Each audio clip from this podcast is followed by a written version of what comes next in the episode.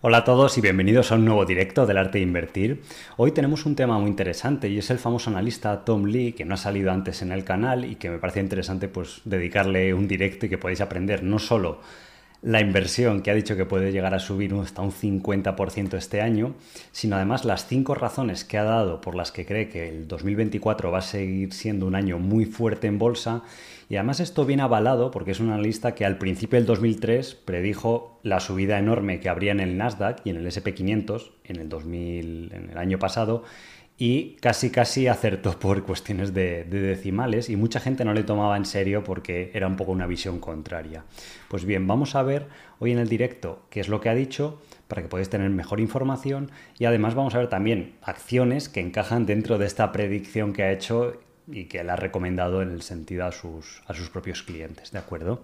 Entonces, tengo por aquí eh, la presentación y este señor es el fundador de Fanstrat, que es una firma de asesoramiento y consultoría en los, en los mercados y de mm, gestión de patrimonios y previamente había sido durante muchos años analista jefe de estrategia en, JP Morgan.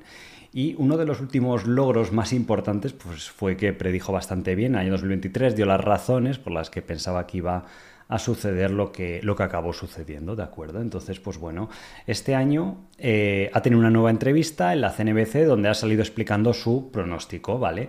Y entre esta nueva inversión, que veremos ahora más adelante, que piensa que va a subir con mucha fuerza y que se podría generar un buen beneficio, pues también ha explicado las cinco razones por las que piensa que además muchas otras inversiones van a seguir teniendo un buen año en, 2024. Podéis ir y buscar el artículo, está en Business Insider, en CNBC, en canal de YouTube también tenéis em, estas entrevistas donde ha explicado sus, sus motivos, ¿vale? Entonces, os he hecho aquí un pequeño resumen de las partes más interesantes. Entonces dice, 2024 será un año muy alcista. Dice, a diferencia del 2023, más acciones participarán de estas subidas. No solo las siete compañías grandes o las siete magníficas, que ya sabéis que son Google, Facebook, Netflix, bueno, las, las más conocidas, sino que va a haber lo que se llama, lo que está diciendo aquí, técnicamente esto se llama que va a haber más amplitud de mercado. O sea, que cuando veáis que un índice sube, pues va a estar distribuido entre un número mayor de acciones, digamos que le va a tocar a, más compañías. O también en inglés este término se suele llamar market breadth. Entonces, esto suele ser característico de eh, subidas importantes en el mercado. Para que un mercado alcista como el que estamos empezando a vivir ya, que parece que va a romper nuevos máximos el mercado, tenga solidez, no solo tienen que beneficiarse unas pequeñas acciones, que esas son las líderes, que es precisamente lo que ha pasado en el 24, en el 23, sino que históricamente cuando suben esas acciones líderes y después afecta a un grupo mayor de acciones, esa amplitud de la que está hablando aquí, se consolida y se suele considerar que es un mercado alcista con más recorrido o durante muchos años. ¿Por qué? Porque está relacionado con la psicología humana. Si todos los partícipes de mercado están ganando porque a todos les están subiendo las acciones o la mayoría de ellas, pues todo el mundo está contento, se invierte más dinero, la bolsa sigue subiendo, luego además se genera un proceso reflexivo donde todos o gran parte de la sociedad que invierte en la bolsa o de las personas que tienen más control económico en la sociedad se fijan en el SP500 que está yendo bien, que está en máximos, eso anima al consumo, tiene un efecto de, mm, generación de riqueza o de sensación de, de riqueza, con lo cual está demostrado que hay una conectividad entre ese efecto de precio en los mercados y ese reflejo que tiene en la economía, ¿vale? Entonces, dentro de estas cinco razones, una de las primeras que ha, explicado y que es bastante importante es lo que se conoce como los flujos de capital.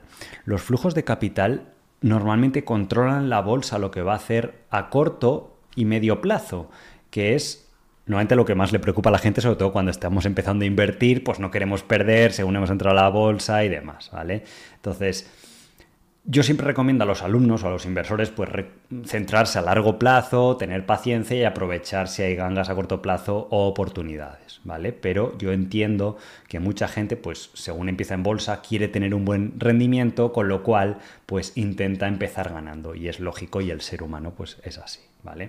Entonces, explica un factor muy interesante. Dice, entre 2022, que es cuando empezó el mercado bajista, y el final del 2023, que parece ser cuando está acabando, los inversores retiraron del mercado más de 240 billones de dólares. Y dice, además, hay 5,5 trillones de dólares en inversiones a corto plazo que además dice pronto volverán al mercado.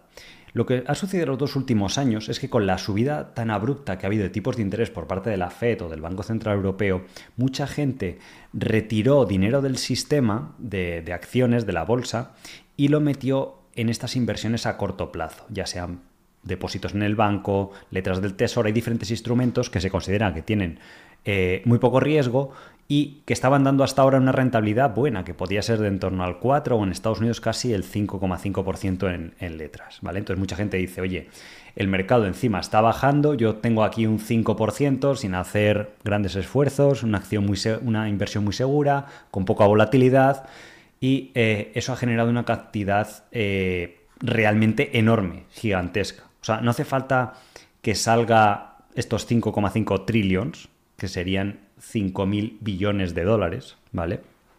No hace falta que salga todo, simplemente un 10, un 20% para que ese efecto comprador en el mercado de las acciones, que históricamente es más ilíquido que el de la renta fija, pues proporcione subidas eh, muy importantes. Porque fijaros, simplemente con una salida de el 0,5%, ¿vale? Que serían, no, perdón, el, el 5%, de esos 5,5 trillions provocaron caídas muy grandes, del 20 hasta el 30% en el mercado. Obviamente lo que funciona en un sentido funciona en el otro, con lo cual si ese flujo de capital se revierte, esos 250, 300, 500 billones, lo que sea, pero que va a suceder antes o después, pues volvería al mercado. ¿Y eso por qué va a suceder? Porque han dejado los bancos centrales bastante claro que este año empezarán a bajar los tipos de interés. Entonces, la gente ya no va a poder ganar de forma segura un 5%, a lo mejor va a poder ganar un 3%, pero habrá mucha gente de estos 5,5 trillones que diga, oye, pues ya un 3 no me renta tanto, además está el efecto... Eh, avaricia de que la bolsa está subiendo, con lo cual retiro el dinero y empiezo a invertir en acciones, lo cual proporciona nuevas subidas. Obviamente, ¿quién son los mejores inversores o que lo van a hacer mejor? Pues aquellos que estuvieron comprando pues, durante el año pasado, aprovechando las oportunidades que había y demás. Obviamente, pues él pronostica que esto seguirá subiendo. De hecho, en este gráfico que podéis consultar periódicamente estos flujos de casa, de estos flujos de, de capital en Y-Chart, eh, podéis ver como la parte de money markets, que son estas inversiones a corto plazo, muy seguras, han sido la estrella, en tan solo un trimestre, que el tercer trimestre fue el año pasado, todavía eh, tienen que salir datos definitivos del Q4, pero al haber sido un trimestre muy bajista, fijaros cuánto dinero salió y entró a, a, renta fija. Aquí si veis la columna en morado, que es la parte de equity, de acciones, ha tenido salidas también importantes, 17 billones. Y esto es en apenas un trimestre, o sea, llevábamos 7 o 8 trimestres de salidas importantes del, del mercado.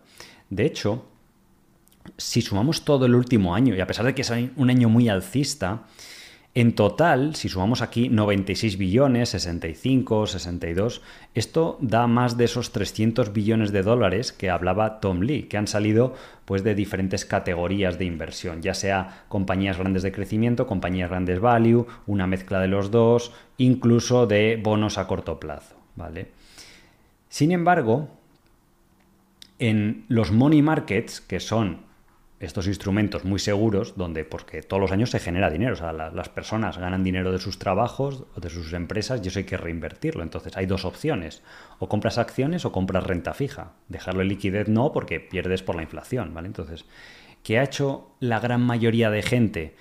Comprar una cantidad enorme. Fijaros que del mercado han salido esos 300 billion en el último año y en el mercado de eh, el money market, el mercado de renta fija, a corto plazo y demás, han entrado estos 800 billones de dólares.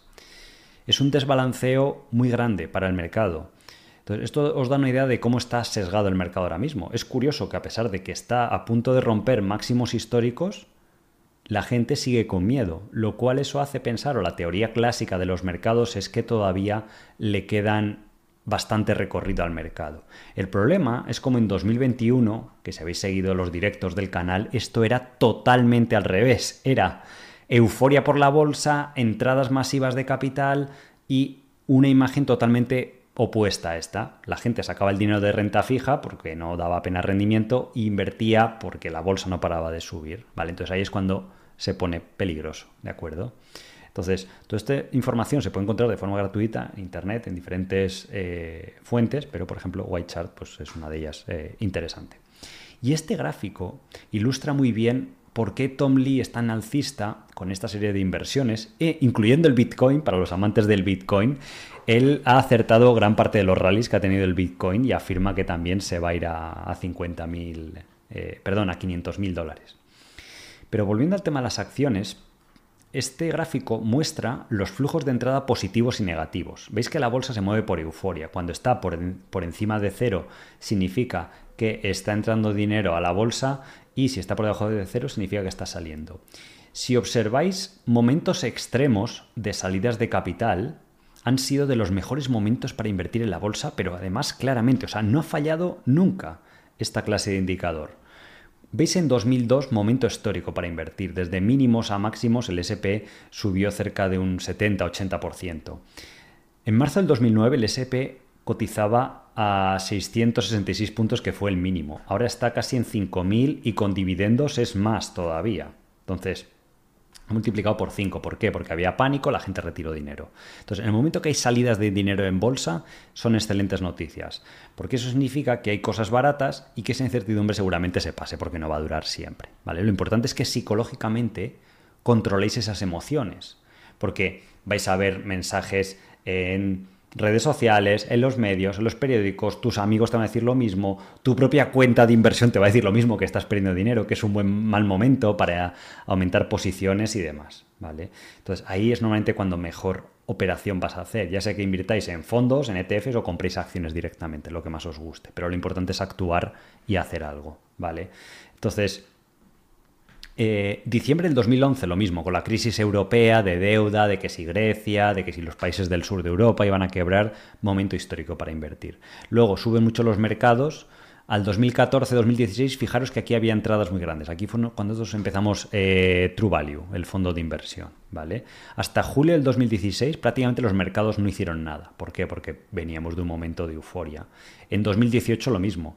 Aquí del 16 al 18, yo me acuerdo que aquí ya sí que está invirtiendo con el fondo de inversión True Value, en apenas año y medio el fondo se revalorizó un 80% y esto culminó entradas muy grandes a, a, equities.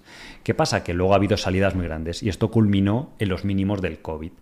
Después, este gráfico actualizado hizo así de nuevo, ¿vale? Lo que pasa que aquí no está, y llegó aquí a 2021 con euforia y los dos últimos años pues sería algo como que así. Pero lo que está claro es que hemos cruzado la línea cero de una forma decidida y eso rara vez pasa, como podéis ver.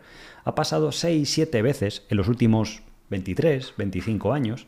Entonces, siempre estarán las personas que dirán, no, es que yo quiero esperar a que corrija más la bolsa y demás. Luego, cuando normalmente corrige la bolsa, las personas no suelen invertir, ¿vale? Por eso, al final, muy poca gente se hace rica en los, en los mercados, ¿vale? Entonces, es un factor muy interesante que tenéis que considerar y al final es la psicología humana. Los mercados a corto y medio plazo es precisamente esto, es la avaricia o el miedo, de invierto o no invierto. Entonces, ahora, entre que el mercado está desbalanceado, o eso nos dicen los datos, al lado conservador o al sesgo negativo todavía, y unido a que está haciendo nuevos máximos, eh, imaginemos lo que puede suceder si eh, bueno, no hay una recesión y parece que no va a haberla, y este flujo de capital se revierte. ¿Cuál puede ser el detonante? Pues que en verano han dicho los bancos centrales, de hecho el Banco Central Europeo ha dicho que van a comenzar las bajadas de tipos de interés. Entonces eso afecta inmediatamente a los money markets, renta fija, letras del tesoro. Va a disminuir la rentabilidad, con lo cual, ¿qué va a suceder? Que va a empezar esa salida de eh, money markets o de inversiones seguras y probablemente tiene que ir a algún lado. ¿Qué dos alternativas hay? Pues las equities, la bolsa, también está el sector inmobiliario que está un poquito más parado, a lo mejor se, anima porque también a los fundamentales del sector inmobiliario también les, ayuda la bajada de tipos. Entonces eso puede ser el pistoletazo de salida. Eh, eso fue lo que pasó en el COVID.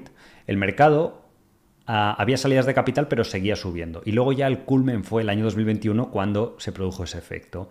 ¿Qué fue el desencadenante ahí? La vacuna. No se sabía cuándo iba a suceder, pero si estabais invirtiendo en aquella época o siguiendo el canal, os acordaréis que en noviembre, que fue las primeras semanas, yo creo que cuando eh, apareció, la, la, bolsa no... Bueno, ese mismo día subió mucho y luego continuó subiendo. Y mucha gente tiene la falsa creencia de que, lo habréis escuchado, eh, eso ya está descontado en el mercado. Eso decían de la vacuna, decía, ah, no, es que antes o después saldrá, más o menos se seguían las noticias, pero no, hasta que en el día que nos anuncia no comenzó a subir.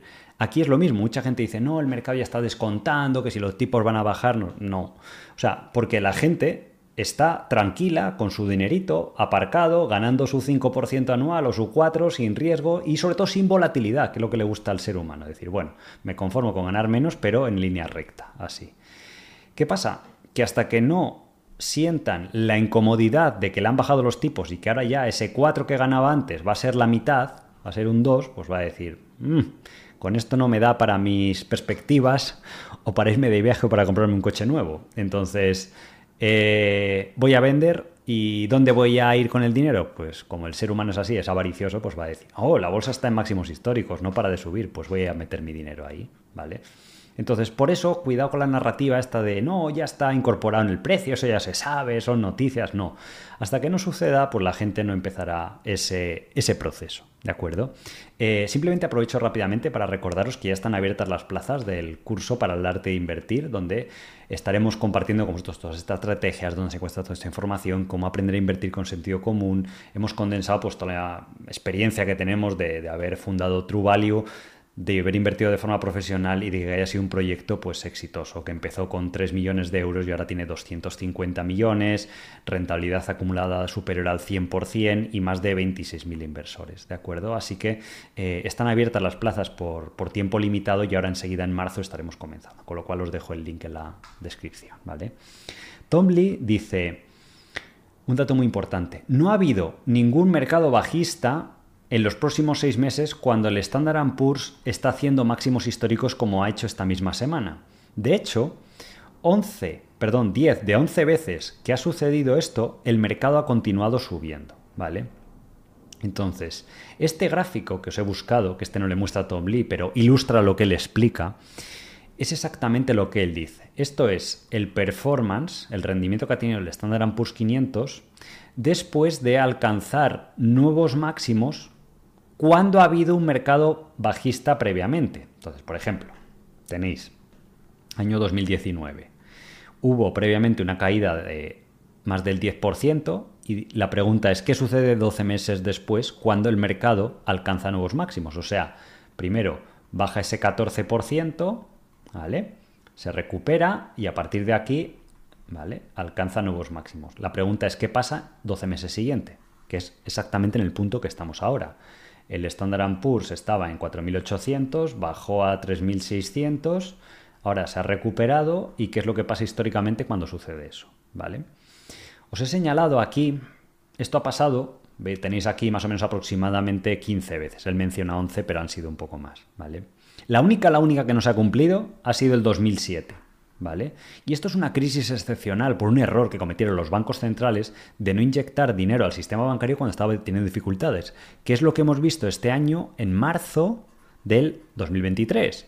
Os acordaréis que ahí eh, Credit Suisse estaba a punto de quebrar y demás. La Fed, como aprendió la lección del 2008, por eso es muy difícil que se vuelva a repetir 2008, ¿qué hizo? Inyectó dinero, se estabilizó el sistema, la bolsa bajó un poquito, pero ya pues ha pasado, ¿vale? Entonces está bien para que eso no desencadene problemas a mayores. No está bien siempre rescatar a los bancos, pero si es algo serio como era en esa época, pues sí. Entonces, fijaros aquí que lo que suele pasar los próximos 12 o 24 meses son subidas a 12 meses del 13% y a 24 meses subidas totales del 23%. De hecho, esto ha sido siempre eh, en ese caso. El único que no se ha cumplido, que ha habido luego caídas grandes, es como el año 2007. Fijaros incluso que a 24 meses sí que se cumplió porque entre julio del 2007 y, julio del 2009 hubo una pequeña subida del 1,2, pero es que el resto de años, si tenéis una visión y tranquilidad a 24 meses, es espectacular. Hay subidas hasta el 50%, 25, 52, ¿vale?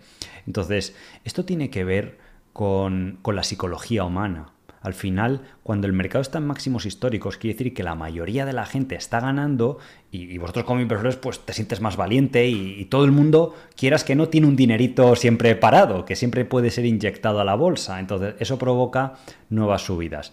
¿Dónde puede culminar eso? Pues que la economía se recalienta, se ralentiza y correcciones.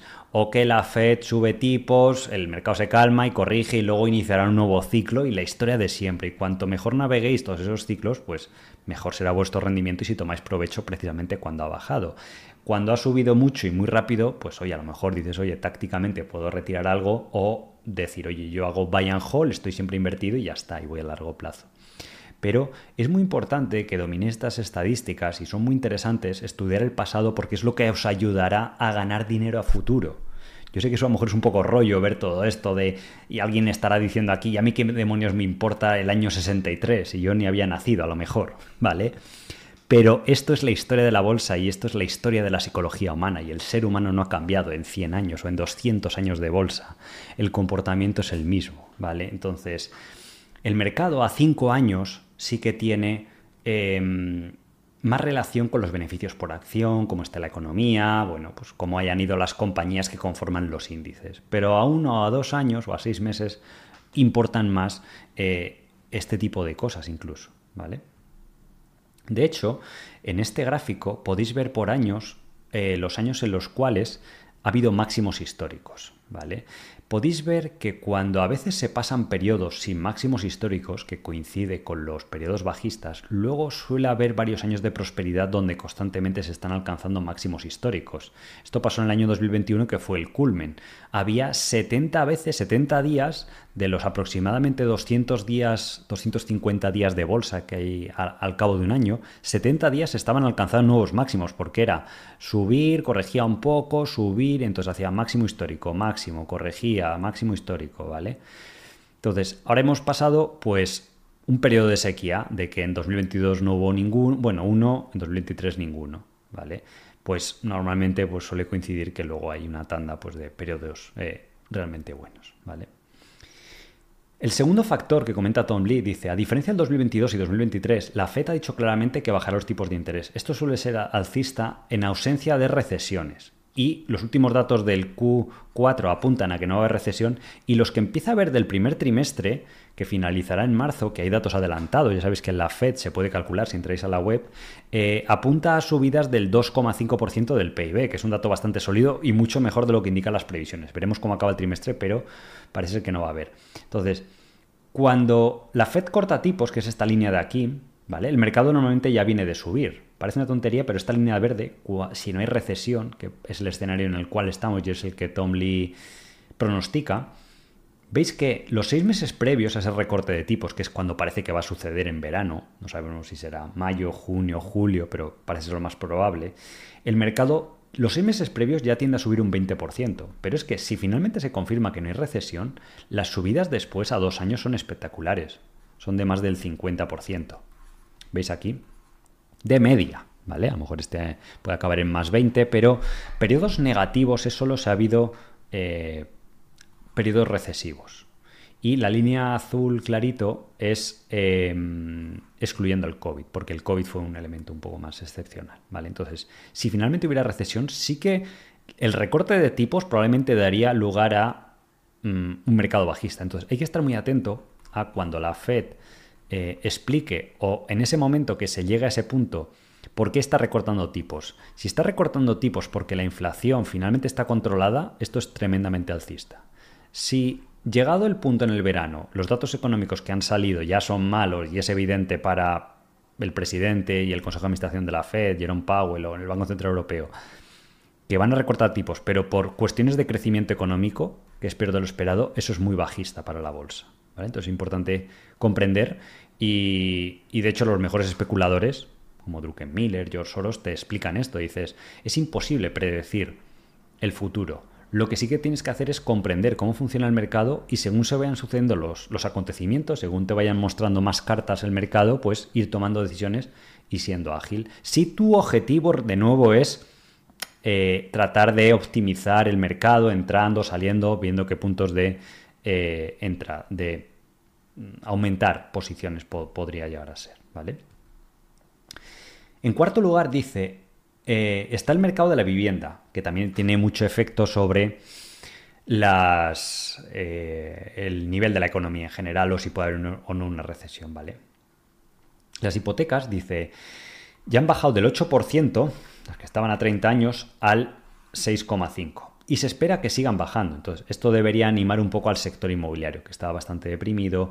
También los tipos de interés para financiar lo que se llaman grandes compras, como por ejemplo eh, automóviles, eh, mobiliarios, eh, incluso para las empresas, para financiar ciertas inversiones de capital, como nuevas fábricas y demás, pues el coste de la financiación es un factor importante. Entonces, aunque la Fed no ha bajado tipos, el mercado de deuda sí que lo ha empezado a poner en precio y ya es más barato, con lo cual eso anima y eso al final es bastante expansivo para la eh, economía, ¿de acuerdo?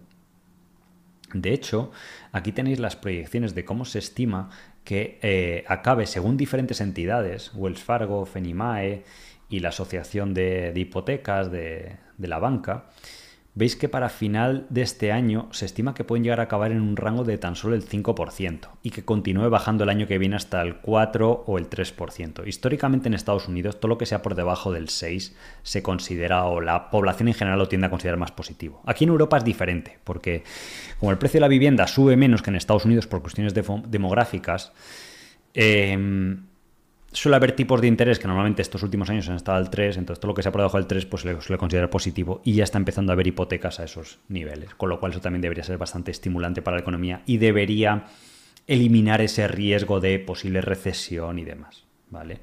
Que, aportaría ese extra, ese estímulo del sector inmobiliario.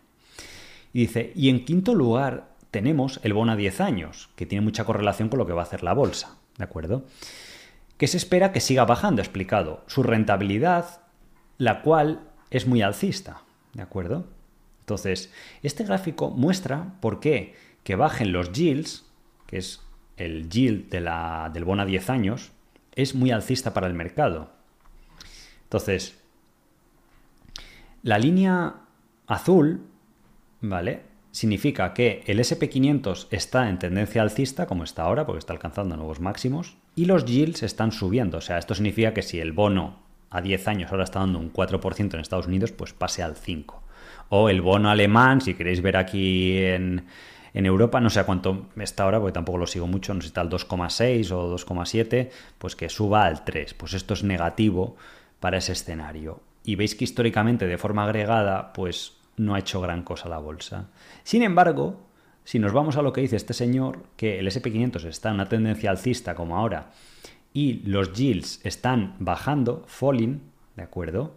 Podéis ver que en ese escenario, de forma agregada, cada vez que ha sucedido históricamente, el SP500 da un rendimiento excepcionalmente bueno. Estamos hablando de un 14% anual. Y tiene todo el sentido del mundo, porque cuando los bancos centrales bajan tipos, normalmente la rentabilidad del bono bajará.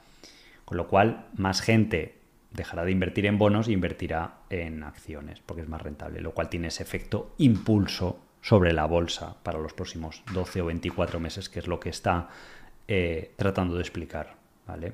Entonces, eh, este estudio confirma o os explica lo que dice Tom Lee. Yo simplemente trato de traeroslo para que lo podáis entender mejor y porque al final hay un sustento durante porque mucha gente dice, no, estos son comités de mercado, van a la tele y tal, pero normalmente si es alguien con cierta reputación, ¿vale? Que no son vendehumos de estos, pues suele haber un estudio o unos datos históricos que avalen esas opiniones que normalmente están dando. Solo que en un formato de televisión pues es más corto, es más dinámico y no da tiempo a ver todas estas cosas, ¿vale? Y ahora vamos con la segunda parte de la entrevista que explicó. La inversión que prevé que suba hasta un 50% este año 2024 la categoría de eh, inversión. ¿vale?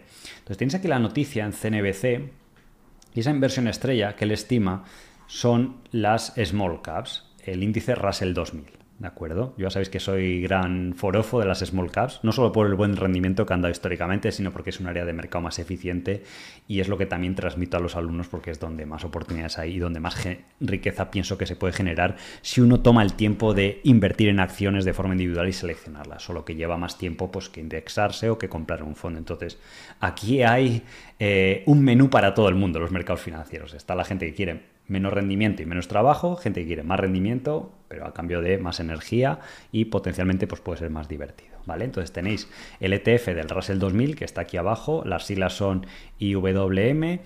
Eh, para inversores europeos también hay otros ETFs que simulan el eh, Russell 2000. ¿vale? Entonces en esta entrevista explica por qué él cree que eh, puede ser uno de los mejores años para este tipo de inversión este año, dice.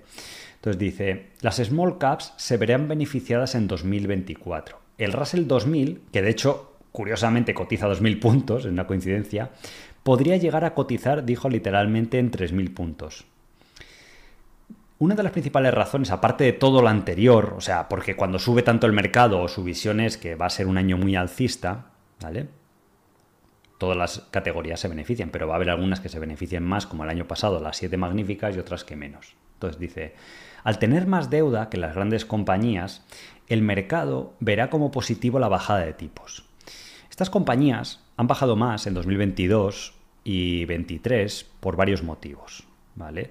En primer lugar, han crecido los beneficios igual o un nivel superior que las compañías grandes, lo cual es, pues podrías decir, oye, pues deberían haber ido al mismo ritmo. Pero, como tienen menos liquidez, ¿vale? Porque son empresas más pequeñas, y ha habido una retirada enorme de dinero, esto afecta negativamente, con lo cual ya tenemos ahí un punto que resta. Segundo, está la visión del partícipe. Como históricamente siempre que baja el mercado las small caps bajan más porque la gente lo ve como algo de más riesgo, pues eh, es lo que ha sucedido en este periodo bajista que hemos tenido, con lo cual han bajado. Tercero, lo que dice Tom Lee. Sí que es verdad que son compañías que tienen un poquito más de deuda que las empresas grandes. Entonces, cuando han subido los tipos de interés, les ha perjudicado porque les reduce el beneficio, porque tienes que pagar más, más interés la compañía. Entonces, ya sabéis que va muy relacionado el beneficio de la compañía con su comportamiento en bolsa. ¿Qué pasa? Que el mercado se adelanta a esto y dice, hombre, si ya va a ser finalmente la bajada de tipos lo que antes era un perjuicio ahora será un beneficio, porque al tener más deuda pagarán menos intereses, con lo cual los beneficios se recuperarán más rápido.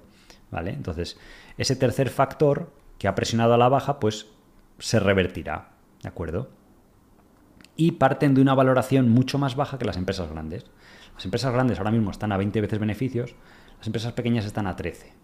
Aunque subieran un 50%, como pronostica Todd Lee, que puede parecer un poco excesivo, ¿vale?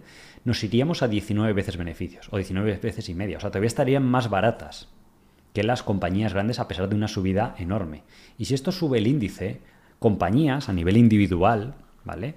Em, podrían subir mucho más, obviamente, y otras algo menos, porque el índice será la media, ¿de acuerdo?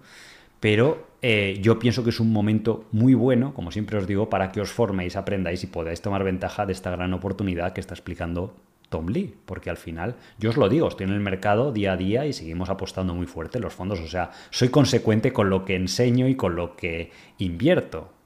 True Value es mi mayor inversión y si yo invertiría en esas clases de acciones es porque si lo hago para mí pienso que es bueno también para los clientes o para los eh, alumnos, ¿de acuerdo? Entonces, em, esta situación pues quizás no dure tanto tiempo, ¿vale? Entonces, esto que comenta Tom Lee ha sucedido tres veces en 40 años. El hecho de que el SP500 esté en máximos y las pequeñas compañías todavía no estén, de hecho a día de hoy acumulan, como veis en este gráfico, un 20% de bajada, ha ocurrido tres veces. La primera aquí, en el año 85, luego en el 91 y luego en el 99. Esto ha coincidido siempre que ha habido mercados bajistas. Las empresas pequeñas han bajado más. La pregunta es, esto es un estudio de Charlie Vilelo, que es bastante interesante. Aquí tenéis los tres episodios, ¿qué es lo que ha pasado después? En el primer episodio, en el siguiente año, el Russell 2000 subió un 36%, cuando sucedió lo mismo que está pasando ahora, ¿vale? Que es bastante eh, potente esa estadística, de que está en máximos y ha habido una parte del mercado que no se ha recuperado. En el año 99, 91 lo mismo. En los siguientes 12 meses, después de que el SP500 alcanzara máximos como ahora, y el Russell 2000 acumular una caída, y eso que ahora la caída es más grande, se aproxima bastante a la del 99, que es una caída del 19, ahora estamos incluso un poco más. Subió un 35%, y en el 85 subió un 18%, ¿vale? En ambos casos subió con fuerza y subió más que el SP500 en los siguientes 12 meses, ¿vale? Entonces, en esta entrevista él explicaba lo que os decía el cuarto factor o tercer factor que podría ver small caps es la diferencia enorme de valoración que hay, ¿vale? Normalmente la gente dice, es que es un índice de menos calidad, hay todo tipo de narrativas. Otro índice bueno de small caps es el SP600. A mí personalmente incluso me gusta más, ¿vale? Porque tiene la forma de componer el índice eh, hace que haya menos compañías sin beneficios y con más crecimiento.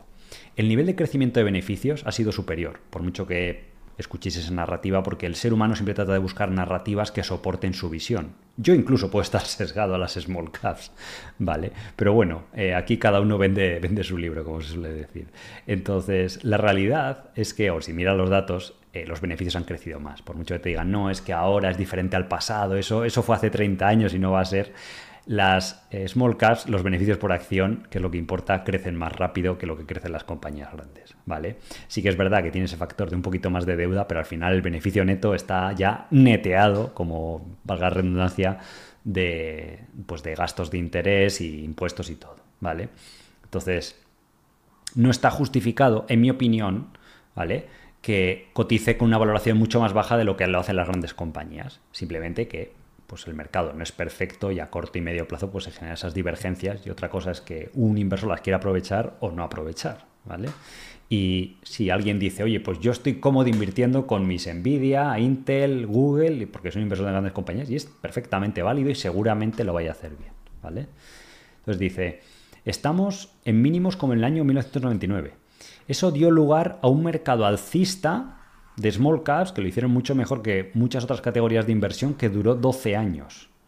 ¿Por qué? Porque había esa narrativa igual que ahora, pero claro, cuando empezó a subir con mucha fuerza, las small caps empezaron a hacer máximos históricos, seguían subiendo con mucha fuerza porque el mercado estaba muy desbalanceado, se había retirado mucho capital, como ahora había negatividad, y eso es buen caldo de cultivo para que haya muchos años alcistas. Y luego llegó un punto en el cual estaban sobrevaloradas, o sea, fue el efecto péndulo que pasó de estar en el lado negativo a irse el péndulo al lado de sobrevaloración, euforia, pues ahí es donde está el peligro, ¿vale?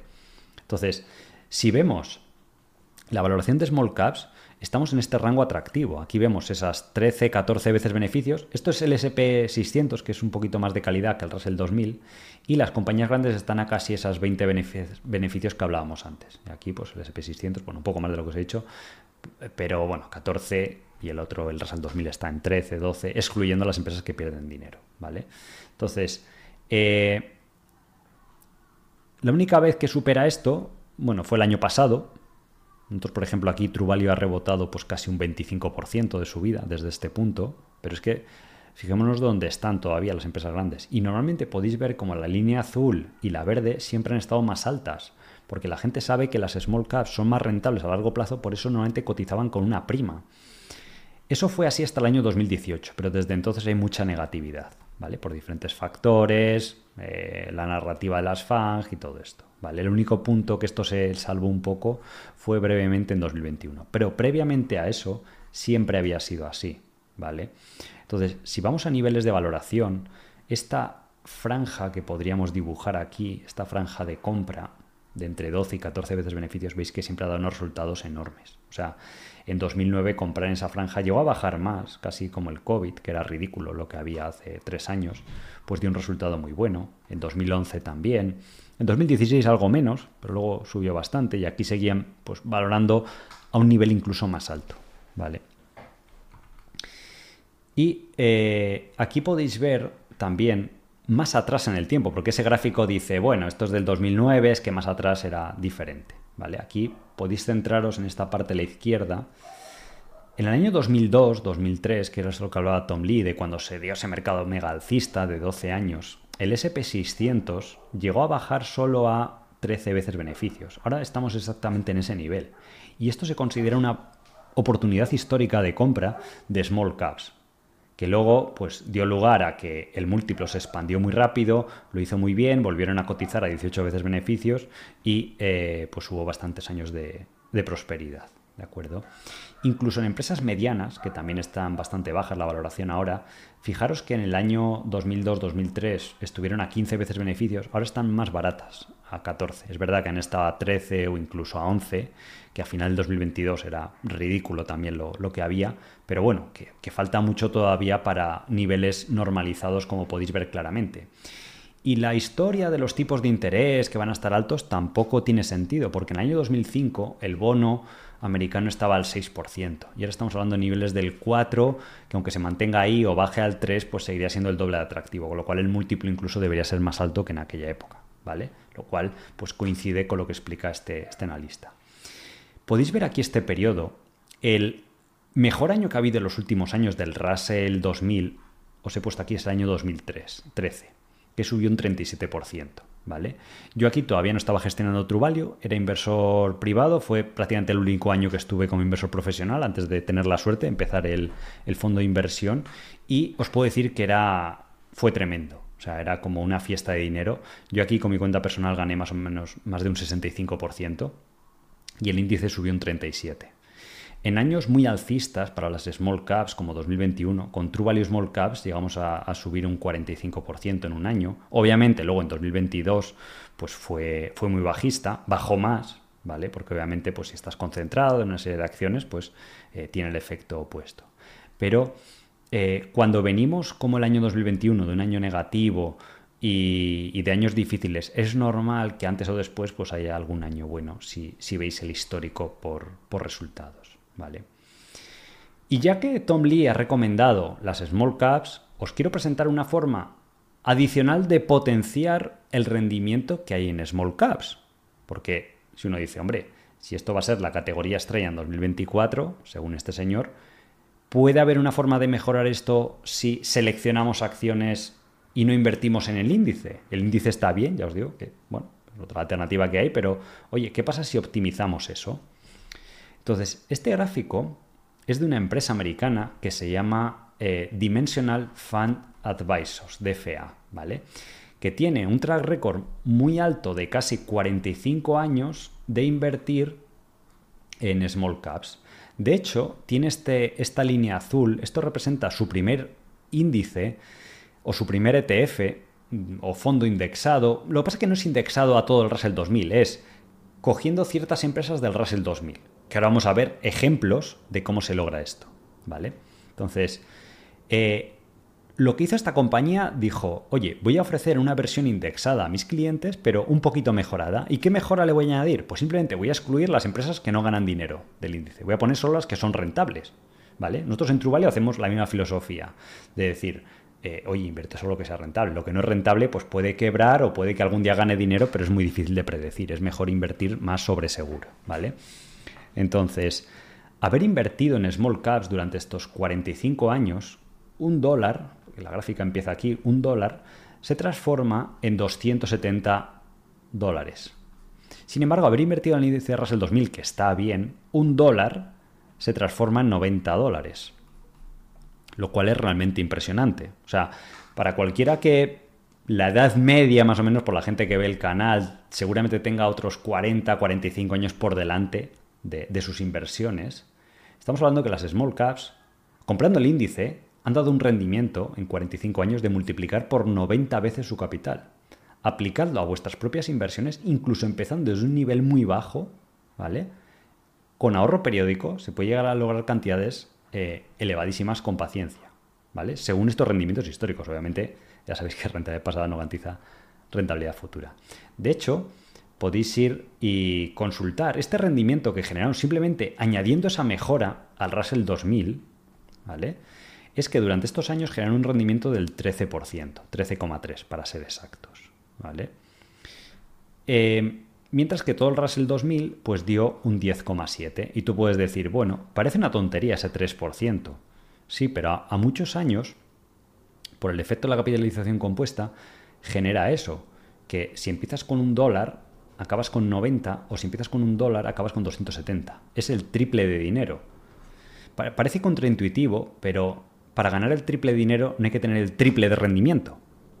La intuición te puede decir, oye, pues eh, un 10% para ganar el triple de dinero al final del periodo tengo que tener un 30%. No es así, señor. O sea, es simplemente con tener un poquito más de rendimiento de un 10 al, al 13, el efecto final es enorme sobre tu, sobre tu capital. Ahora veremos, de hecho, en qué están invirtiendo estas, eh, estos señores de Dimensional. ¿vale? Os he traído aquí un pequeño estudio, que es lo que os decía. Si tú empiezas con 10.000 dólares o euros, aquí da igual, podéis ir a una calculadora, esta es la calculadora de MoneyChimp, y le ponéis a 45 años, ¿vale? Dices, oye, pues el resto de mi vida voy a invertir en esta categoría, dado algunos rendimientos. Y voy a aplicar ciertos cambios donde yo voy a seleccionar las acciones que quiero tener. Puedo tener una cartera muy diversificada, pero como estos señores que la única mejora que le introdujeron fue decir, simplemente quiero las acciones que sean rentables, las que estén ganando dinero. Y eso se puede filtrar con un screener y demás. De hecho, esto lo veremos en el curso. Por eso lo que le explico a los alumnos del curso, o por lo que os recomiendo que lo hagáis, es porque decir, aunque yo tenga un cierto nivel de inversión, con que vengáis al curso y aprendáis una, dos, tres conceptos, ideas, herramientas nuevas que os hagan mejorar un 1% anual vuestro rendimiento o un 2%, a lo largo de vuestra carrera lo vais a rentabilizar con creces, porque incluso empezando con una cantidad pequeña de capital, hay una diferencia abismal entre acabar con un millón de dólares o acabar con 2.7 millones. Entonces, el invertir en conocimiento y en herramientas buenas y de calidad que estén probadas, ¿vale? Siempre va a ser positivo y lo vais a rentabilizar. Por eso, eh, Warren Buffett siempre recomienda a toda la gente que está empezando en bolsa que invierta en aprender a valorar compañías y en aprender de psicología del, del mercado, ¿de acuerdo? Y pequeños cambios que hagáis durante el resto de vuestra carrera inversora pues tendrán un efecto enorme sobre la cantidad de dinero que tendréis al final del periodo. Si aquí además, además le ponéis algo de ahorro periódico, le ponéis que empezáis con 20.000 o 30.000 euros o 50.000, la cantidad que empiece cada uno, 100.000, las cifras con las que se acaba son de 5 millones, 10 millones, 15 millones, cosas así. Y si le ponéis ahorro periódico, más todavía, igual os sale el doble o el triple, simplemente poniéndole 200 eh, dólares de ahorro mensual, que serían al año, pues como poner aquí 2.000, 3.000 dólares adicionales o, euros, ¿de acuerdo? Entonces, eh, muy importante seguir una estrategia que está demostrada que es ganadora y potenciarla a largo plazo, ¿vale? Eh, recordaros que en el curso veremos todo esto en clases en directo, con ejemplos reales y actuales. Vais a tener un montón de ejemplos de compañías pequeñas, cómo se analizan, cómo se encuentran, screeners pues para lo que hemos visto antes, cómo aprenderá a seleccionar compañías rentables, que estén en una valoración baja, que la directiva sea buena, que nos vayan a tratar bien como accionista. Tenéis soporte para dudas en todo momento. Podéis preguntar porque os sentáis acompañados o cuando estáis analizando, estudiando algo y bueno, pues tenéis dudas que podáis tener ese, ese apoyo. Por este preciso eh, motivo, pues eh, el curso son plazas limitadas, ¿de acuerdo? Y está muy enfocado a inversores particulares como vosotros, que es el principal tipo de alumno que se apunta, y también muy enfocado en small caps, porque es yo al menos donde más experiencia tengo y donde más eh, os puedo aportar. No, obviamente en el curso no enseño criptomonedas porque no invierto, entonces en criptomonedas, entonces sería hipócrita enseñar eso, ¿vale? Pero en cosas que pienso que sí que tengo bastante experiencia y tenemos muchos casos donde hemos publicado presentaciones, tesis de inversión de compañías como Constellation Software, que se han multiplicado por más de 15 veces estos últimos años, compañías como Manis, que también multiplicó por 12. Recientemente publicamos en 2021 una tesis de SI que eh, desde el precio de publicación multiplicó por 3 ya ha sido recientemente opada. ¿Vale? También ha habido otras que, han bajado, pero cuando tú ganas un 1000% en una acción y pierdes un 60 en otra, un 50 que han sido menos, pues eh, se generan situaciones asimétricas de beneficio, ¿vale? Entonces por eso es importante pues tener una cartera diversificada, aprender de gestión de cartera y demás. Y un inversor privado pues lo puede hacer realmente bien. Entonces, dentro de este universo en el que invierte, si veis a la web de, esta compañía, podéis ver las principales inversiones que tiene, los top equity holdings dentro de este fondo, que ha dado esos resultados tan impresionantes. Entonces, os voy a mostrar alguna de ellas, pero tiene compañías que os sonarán. Por ejemplo, bancos regionales como First Bank Corp. Ahora mismo los bancos son el sector del SP500 o del Russell 2000 que más barato está por valoraciones relativas. Están cotizando la mayoría de bancos a menos de un dígito o sea, menos de, doble dígito, tipo per 7, per 8, 9, que históricamente ha sido bastante bajo. Compañías de consumo o de retail como Abercrombie Fitch, eh, Voice Cascade, que esta es eh, una empresa de materiales de construcción, que ahora mismo hay bastante déficit de construcción en Estados Unidos, tanto de infraestructura como vivienda residencial, y le podría beneficiar a futuro. Tenéis Sanyo Company, que es una compañía de eh, inversión inmobiliaria, ¿vale? No, no relaciona con los materiales, pero sí con el desarrollo de propiedades inmobiliarias. eh, Griffon Corporation, ahora vamos a ver, una compañía bastante interesante. Y fuera de estos top holdings, yo estuve viendo la lista superior y os he traído ahora alguno adicional que eh, vais a poder eh, ver en detalle. ¿vale? Entonces, tenéis que recordar que todo lo que veamos pues, no son recomendaciones de compra ni de venta, que invertir en bolsa tiene riesgo, rentabilidad pasada no garantiza rentabilidad futura, y que las opiniones que yo tenga de las compañías pues, son mías subjetivas y no tienen por qué cumplirse. ¿vale? Entonces ahora vamos a ver dos compañías súper interesantes que cumplen estos requisitos de que son small caps y que además tienen la capa adicional de seguridad de que son rentables y están dentro de este estilo de inversión de Dimensional Fund Advisors. ¿vale? Entonces, esta es Griffon Corporation, que está eh, hace poco también se incorporó a los fondos de, True Value, ¿de acuerdo? Y eh, más o menos por aquí entonces, esta es una compañía bastante interesante que desde que salió a cotizar veis que ha tenido un rendimiento bastante bueno, desde 15 dólares hasta 60, y está en el glamuroso negocio de eh, fabricar puertas de garaje, tanto residenciales como comerciales. Pues tenéis aquí, por ejemplo, para un parque de, bomberos, pueden ser centros comerciales o la mayoría pues son para la típica... Eh, single family home, que llaman en Estados Unidos, las casas unifamiliares, ¿vale? Las típicas casas que tienen el front yard y el backyard, que es como el sueño americano, pues esta compañía tiene aproximadamente el 50% de cuota de mercado. Eso le da una posición competitiva súper sólida, en el sentido de que tiene la mejor red de, distribuidores, de mantenimiento y por las ventajas de escala que tiene en fabricación, pues también puede ofrecer los mejores precios con la mejor calidad. Entonces, em, ha ido bien estos años porque ha habido un déficit de construcción de vivienda nueva muy grande. Después de la crisis del, del año 2008, se habían construido muy pocas viviendas, entonces por eso la vivienda no ha parado de subir, también porque los tipos de interés han estado bajos. Entonces, en ese entorno, muchas compañías competidoras quebraron. Las más fuertes que, sobrevivieron, pues han quedado más cuota de mercado. Pero es que lo interesante es que para satisfacer toda la demanda que hay ahora tiene que haber mucha construcción. Entonces eso va a significar pues, que se compren muchas de estas puertas.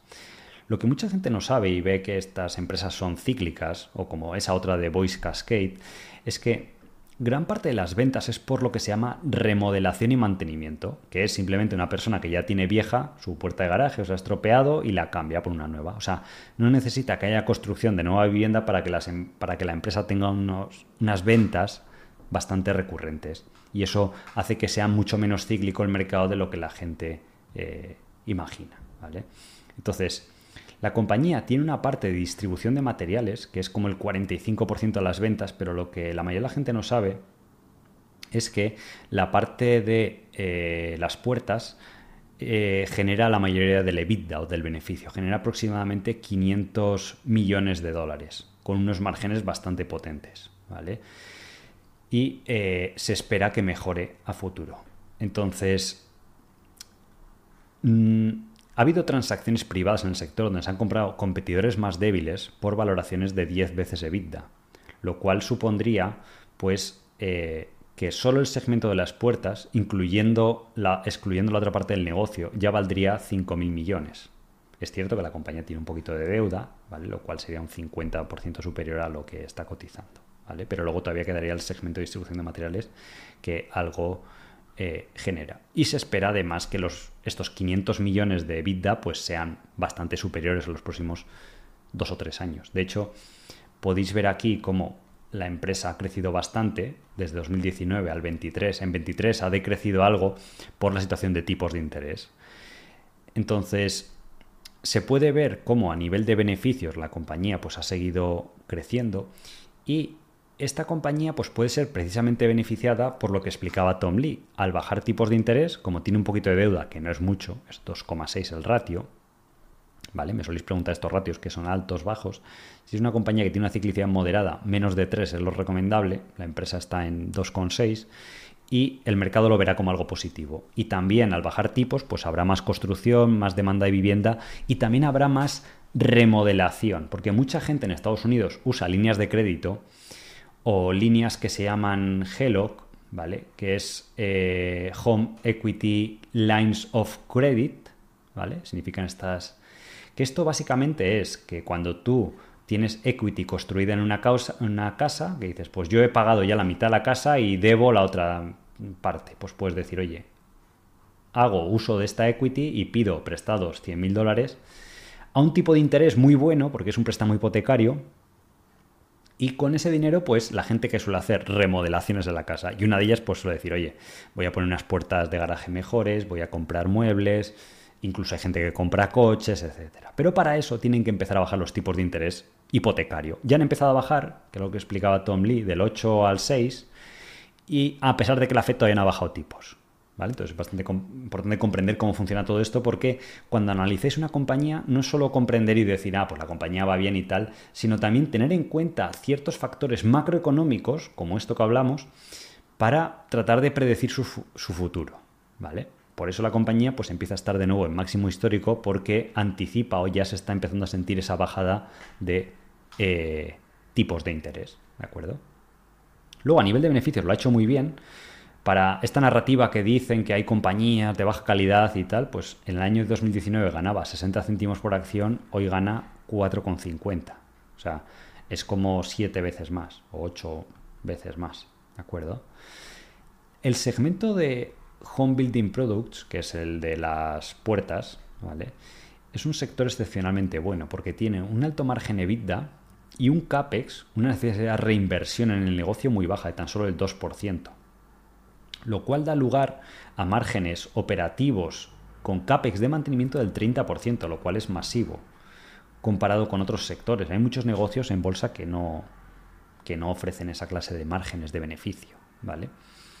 Sí que es verdad que a este negocio le benefició un poquito la inflación que hubo, y los cuellos de botella porque podía vender los productos más caros de lo que estaban, pero en 2023 pues ya he visto que ha tenido ese perjuicio y ahora el negocio está estabilizado y se espera que vuelva a crecer los próximos años por esa déficit que hay tanto a la hora de remodelar viviendas como de nuevas eh, viviendas, ¿vale? Y todo esto el mercado pues lo ofrece a múltiplo más bajo, ahora veremos. Aquí, de hecho, os he encontrado este estudio de mercado que se llama Global Door Garage Market, que es cuánto va a crecer en Estados Unidos en otros países el mercado de las puertas de garaje, que aquí no va a haber disrupción de la inteligencia artificial, las puertas pues tendrán un poquito más de tecnología, pueden estar conectadas a un teléfono móvil, las empresas lo ofrecen con aplicaciones y tal, pero son lo que son, ¿vale? Entonces, y la gente siempre va a necesitar casas y todo esto. Con lo cual se espera que crezca una media del 6%. Esto es el doble de lo que crece la economía en general, porque hay esa demanda adicional de, de, puertas eh, de garaje automáticas. De hecho, en este gráfico podéis ver como ahora mismo estamos en la media de eh, construcción de vivienda de single family homes, que son las que demandan mayormente puertas de garaje. Eh, sí que es verdad que obviamente 2011, 2013 y demás pues fue un momento histórico para invertir en vivienda, pero ahora pues sigue habiendo un déficit eh, bastante importante. Lo podéis consultar en muchos artículos de Internet. La compañía tiene un poquito de ciclicidad y aquí os he traído, sobre todo es importante analizar cuando invertimos en una compañía, mirar el periodo del 2007, 2008 y 2009. Se puede ver que en la crisis inmobiliaria que fue masiva, las ventas le bajaron, pero no colapsaron. O sea, bajaron de 1,6 billón a 1,2. Entonces, no fue la catome, ¿por qué? Porque todavía se sigue haciendo algo de vivienda, aunque sea una crisis inmobiliaria, y porque había ese mercado de remodelación. Y el EBITDA bajó a la mitad, de 120 millones a 70, bueno, menos de la mitad, un 45%, pero la empresa se mantuvo rentable en todo momento. Y ahora que ha habido un nuevo ciclo, la empresa ya no factura 1,6 billón, factura, como vemos aquí, 2,7. Y el margen EBITDA es muy superior. ¿Por qué? Porque hay menos eh, rivales en el mercado. Porque todos estos años atrás, la empresa, al tener los mejores productos y la mejor posición de mercado, ha ido ganando cuota de mercado, lo cual ha significado márgenes al alza. ¿vale? Entonces, es importante pues, ver ese, ese contexto histórico. Entonces, todo esto tiene un precio. ¿Qué pasa? Que hasta el año 2018, que fue cuando empezó esta situación actual de las small caps, de negatividad por la subida de tipos, luego vino el COVID, la única excepción fue el 2021, pues vemos que la compañía cotizaba a 20 veces beneficios o incluso a 30. ¿Por qué? Porque el mercado sabía de la calidad del negocio, sabía que tenía unas buenas perspectivas de crecimiento como se acabó materializando y por eso pagaba múltiplos incluso superiores a los del SP500. Ahora mismo se ha dado la vuelta. Podéis ver aquí la valoración como lleva meses o varios trimestres desde que empezó este periodo justamente que habla aquí Tom Lee en el 2022 de eh, negatividad, donde la compañía cotizaba solo 10 veces sus beneficios anuales, que es un rango más barato si vemos la histórica. Eh, y estando el SP500 al doble valoración, 20. Ahora estos meses, como ha empezado a despertar un poco en bolsa y parece que la gente está poniéndose más al día, pues está a 13 veces beneficios. Ha subido un poco, pero del habitual que suele estar a 20, pues no, no está reflejado. ¿vale? Entonces, esto es por lo que Tom Lee pues, piensa y dice, pues a nivel de compañía, pues una compañía que está a per 13 puede subir un 50% y estaría a per 20. Pues es por lo que a nivel de índice de agregado, pues hay muchas mismas de estas situaciones. ¿vale? Entonces, eh, es ir a un ejemplo más en detalle de lo que este señor trata de explicar. Otra compañía que cumple esta característica de dimensional, de, esa forma de invertir aumentada en índices, que es seleccionar compañías con ciertas características, es Ensign Group. ¿vale? Esta compañía nosotros invertimos en True Value, aquí, en esta zona, en 2015, 2016, 17, a 20 dólares, eh, subió a 30 y la vendimos, ¿vale? Como uno a veces pues es eh, demasiado rápido en tomar beneficios, pues puede ser un error, ganamos muy poquito, ganamos un 50, pero fijaros luego dónde se ha ido. Lección, si tenéis muy buenas compañías en cartera, pues no las vendáis, dejadlas correr y, te puede sorprender lo que pueden hacer en 6-7 años, ¿vale? Entonces, eh, esta compañía es una small cap, está dentro del Russell 2000 y es un negocio de muchísima calidad en contra de la narrativa que hay de que pues, las small caps jamás lo van a hacer bien, que ahora tienen que estar con descuento y no ha cambiado nada, básicamente respecto a cinco años, pero es la narrativa que hay. Entonces, vemos que ha dado un rendimiento histórico desde que se le a cotizar muy bueno, desde apenas por cotizando por 5 dólares o 3 dólares, pues ha multiplicado por 27 veces, que es un 2.700% de rendimiento. ¿De acuerdo? Entonces, esta compañía está en el glamuroso negocio también, porque el Russell 2000 suelen ser así, son compañías más locales, negocios más entendibles, de la gestión de residencias de ancianos. Entonces, esto, que parece algo muy sencillo o muy mundano, es muy buen negocio si se hace bien. Y la compañía lo hace muy bien. Gestionar una residencia de ancianos es bastante complejo a nivel operativo, sobre todo porque es un sector que está regulado, especialmente en Estados Unidos, que te paga bastante el gobierno, y en otros países también donde es como gestionar un hotel, en cierta medida, donde los márgenes de beneficios son bajos por esa regulación. La parte buena es que los ingresos son muy recurrentes, los ancianos pues no, se van a ir si están contentos, y da igual que haya crisis o no, que la gente lo va a pagar, o las familias van a seguir pagándolo, porque ahora ya hoy en día pues, la gente no suele tener a sus personas mayores conviviendo en la casa. Y segundo lugar, pues hay unos vientos de cola gigantescos porque hay un envejecimiento de la población enorme en Estados Unidos o, en Europa y se espera que el número de gente que se incorpore al rango de edad de 65 años en adelante pues va a ser enorme en los próximos años. Entonces, la empresa lo que se dio cuenta era que había mucha gente, los típicos emprendedores mom and pop, que dicen los americanos, de mamá y papá, que han fundado una residencia y no tienen mucha experiencia a nivel empresarial, pues no la gestionan muy bien. Entonces, Ensign Group hizo un método profesionalizado, ¿vale? Al estilo de una franquicia, como podría ser McDonald's, y les iba comprando estas residencias y lo ponían en su propia gestión con eh, su experiencia. Entonces, lo que empezó con siete residencias, se ha convertido ahora mismo en un mamut de 300 residencias y con un crecimiento muy sólido. Haya o no había habido crisis, incluso el año del COVID, que fue terrible para las residencias, fijaros que incluso en ese año creció y aprovechó para comprar eh, residencias que estaban con problemas y, ha sido pues una historia espectacular. Está en algunos de los estados pues con mayor proyección, como puede ser California o con mayor renta disponible, Texas, y, y todavía, pues fijaros el, potencial de crecimiento que tiene que no está presente en, muchas de las zonas de Estados Unidos. Y eso que es una empresa que lleva más de 20 años creciendo. Por eso, los índices de small caps en muchos casos han dado mejor rendimiento que las empresas grandes, porque te sueles encontrar con cosas como esta, de decir, es una empresa que ha ido súper bien, que se ha multiplicado por 27 veces en bolsa, en un sector bueno, bien gestionada, y que todavía no está ni en la mitad de Estados Unidos. Y en algunos de los estados en los que está, tiene dos residencias. Y esto es un mercado masivo en Estados Unidos. O sea, la propia empresa calcula que tiene menos del 1% de cuota de mercado, porque está súper fragmentado, hay muchos operadores individuales y eh, lo que hace la compañía ya lo tiene bien engrasado ese sistema y simplemente es ir pues eh, replicándolo, ¿vale? Entonces, los resultados son como de ensueño para cualquier inversión, inversor en valor. Es todo el rato crecimiento como un reloj del 15%, súper predecible. En los, en los, resultados no se aprecia tampoco mucha volatilidad a nivel de vida el crecimiento medio de beneficios ha sido un 16, en ventas un 15 y por eso en bolsa pues ha estado dando también este 15-20% anual, porque a largo plazo es lo que os digo, la bolsa ya no es lo que veíamos antes de flujo de capital, eh, euforia de los inversores, sino que esta empresa lleva 20 años creciendo al 15% anual o al 16, luego hay que sumarle el dividendo, pues es por lo que en bolsa lleva dando pues ese rendimiento superior al 16% es matemático y es la principal variable que tenéis que considerar a la hora de invertir.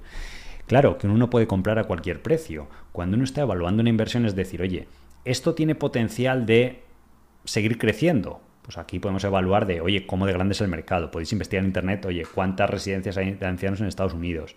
Em, cómo es la valoración. Y decir, si la empresa no tiene mucha deuda, hay mercado potencial, tiene un método probado, es la empresa más fuerte del sector y mejor gestionada y además cotiza en bolsa, que puede invertir, porque hay muchas compañías buenas que no cotizan, no puedes invertir.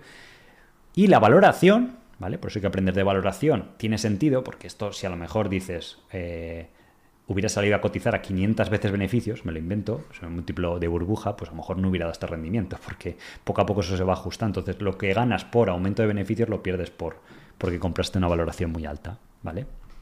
Entonces, los competidores que tienes son muy pequeños, ¿vale? Esto hace que tengas la oportunidad de comprar esas residencias a un múltiplo razonable. O sea, si tú tienes una residencia que factura 5 millones y que a lo mejor un operador malo está ganando 200.000 o está ganando 500.000 dólares de EBITDA, un margen bajo del 10, cuando lo compra en Sync, como tiene buenas relaciones con las empresas aseguradoras, que le van a traer clientes o ancianos porque a veces pagan esos servicios, o el Estado, porque les exige unos ratios de...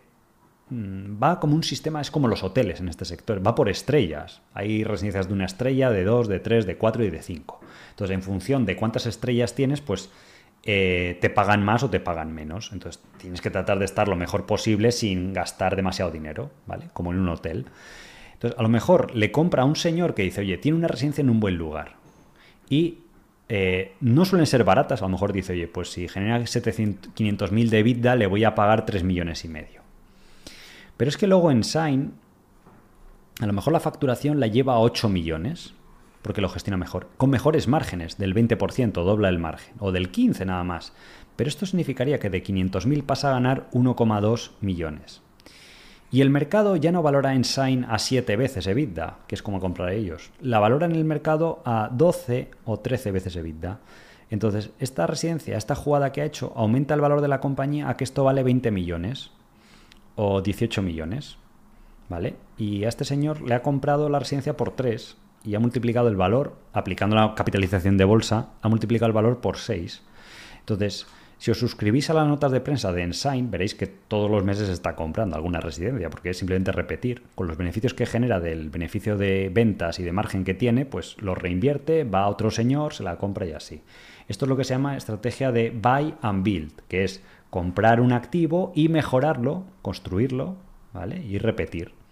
Tiene un track record demostrado y sobre todo la ventaja competitiva está en el know-how de saber operar esto bien. Que parece una tontería, pero si habéis seguido el canal, una vez os enseñé otra empresa que invertí y que estuve explicando a los alumnos hace muchos años, que es Alimentation Custard, que es espectacular. Tenéis el libro del fundador.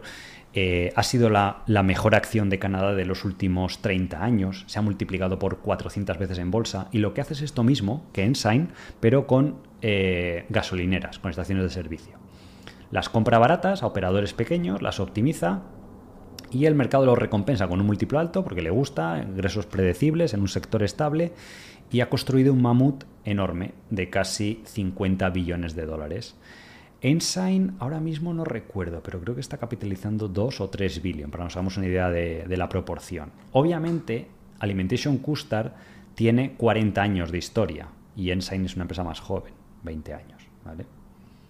Entonces, Aquí está, de hecho, la proyección de Medicare, que es el programa gubernamental de Estados Unidos, de, inversión en las personas eh, mayores.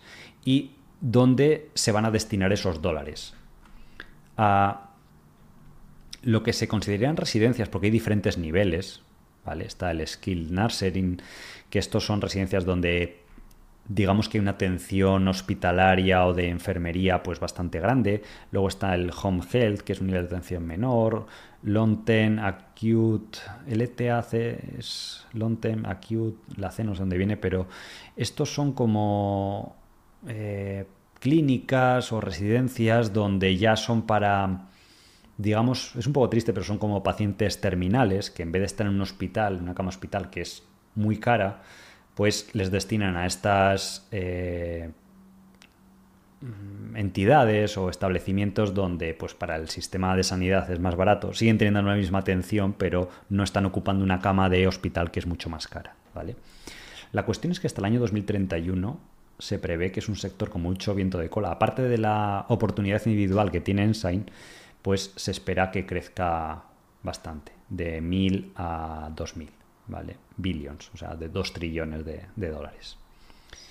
De hecho, eso es el Medicare, ¿de, acuerdo? Y aquí tenéis la proyección también de gasto que va a hacer el gobierno para los próximos años. Y va a ser incesante lo que se va a tener que invertir ya sean republicanos o demócratas los que estéis escuchando noticias y demás, para todos ahora mismo es una prioridad porque además la base de votantes de población senior es gigante en Europa o en Estados Unidos y, importa mucho pues lo típico, las pensiones, el gasto en salud y tal.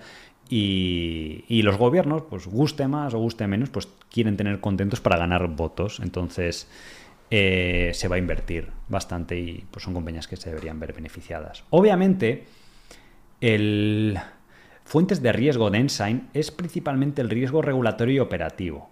Si hay un escándalo, porque aquí en Europa, por ejemplo, pasó con Orpea, creo que se llamaba, que hubo un autor, un periodista que se infiltró en las residencias de ancianos, es un operador de residencias europeo, y sacó bastante eh, información a la luz de que eh, la calidad de la comida, de la atención y tal que le daban a los ancianos pues era deplorable y la acción se desplomó, además tenía mucha deuda y bueno, pues eso es un riesgo.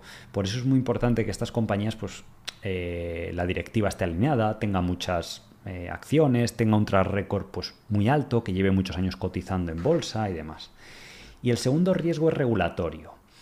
No todo, aproximadamente la mitad o algo más de la mitad de los ingresos que recibe Ensign viene del gobierno. El resto son seguros privados o gente privada que paga de su bolsillo su residencia y ya está, pues a veces eh, hacen revisiones de precios y bajan las tarifas, ¿vale? Entonces, eso se puede ver como algo negativo, pero no van a bajarlas hasta un punto en el que no sea rentable hacer este negocio porque hace falta, ¿vale? Esta red privada de, o semi privada de residencias.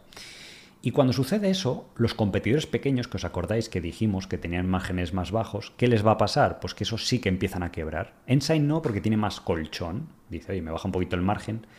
Y eso ya se vuelve el escenario ideal para Ensign, porque ahí compra todos esos rivales fallidos o que están perdiendo dinero, lo pone con su sistema, lo lleva a beneficios y, lo compra muy barato, con lo cual propulsa ese crecimiento. Entonces, si veis el gráfico de, Ensign, hay veces que ha habido estas bajadas o periodos laterales donde no ha subido tanto y que eh, se deben a veces a esos momentos regulatorios. Pero incluso en caídas grandes de mercado, como el año 2008, veis aquí que apenas bajó en bolsa. ¿Por qué? Porque el mercado sabe que son negocios que tienen mucha, mucha estabilidad. ¿vale? Entonces, cuanto más grande va siendo esta compañía, pues más, más va siendo conocida. Entonces, normalmente el mercado la valora múltiplo alto. Veis aquí entre 15 y 20 veces. Antes del COVID estaba incluso a 25 veces, ahora está a 23, la media es 18. La media está un poco distorsionada por este periodo muy bajo del, del COVID, pero veis que lo habitual es entre 15 y 20. Ahora está un poquito más por encima, pero no es una burbuja ni nada, ¿vale? Pero sí que es verdad que eso es importante reconocerlo. Entonces, eh, cuando no hay tanta expansión de múltiplo, pues normalmente pues, eh, el mercado lo que espera o lo que busca pues es ese crecimiento del 15% anual. Creciendo al 15, pues Ensign en 5 años ganará el doble y el múltiplo en vez de 23 pasará a ser 11 y eso el mercado pues lo debería recompensar, ¿vale? Entonces es importante comprender decir, oye, no solo las mejores compañías y demás, sino que también esté en una valoración eh, razonable. ¿De acuerdo? Y creo que es un ejemplo bastante ilustrativo de pues lo que es invertir en small caps, lo que comentaba Tom Lee que está pasando y por qué se muestra tan alcista. Y obviamente que si cogéis un índice como el SP600, que hay 600 compañías, pues habrá de todo. Por eso es importante aplicarle filtros y decir, oye, yo solo quiero las rentables. Esto de hecho en, en TKR se puede hacer fácilmente, que también pues lo vemos con los alumnos, lo que se llaman hacer screeners y que esté en una determinada valoración. Podéis incluso filtrar por sectores y decir, dentro del sector salud, que sea una small cap, que tenga una valoración baja y que durante los últimos 10 años haya crecido a tal tasa de, de, crecimiento. Pues todo eso se puede hacer con las bases de datos. Esto en la época de Warren Buffett, cuando empezó, pues te cogías un libro enorme que se llamaban almanaques y ahí pues página por página tenías que ir tú filtrando y tal, pero la versión moderna pues es con una base de datos, ¿vale? Entonces, podéis decir, oye, pues eh, United States, ¿vale? Y decís, oye, ¿qué características le quiero poner? Por ejemplo, pues aquí eh, se puede buscar por sector o industria, las dos, o sea, a poner industria. Bueno, no, sector, porque industria es más reducido. Y aquí ponéis healthcare, ¿vale? Y podéis decir, oye, que capitalice mm, menos de, vamos a poner, un small cap se considera menos de unos 6.000 millones. ¿Vale?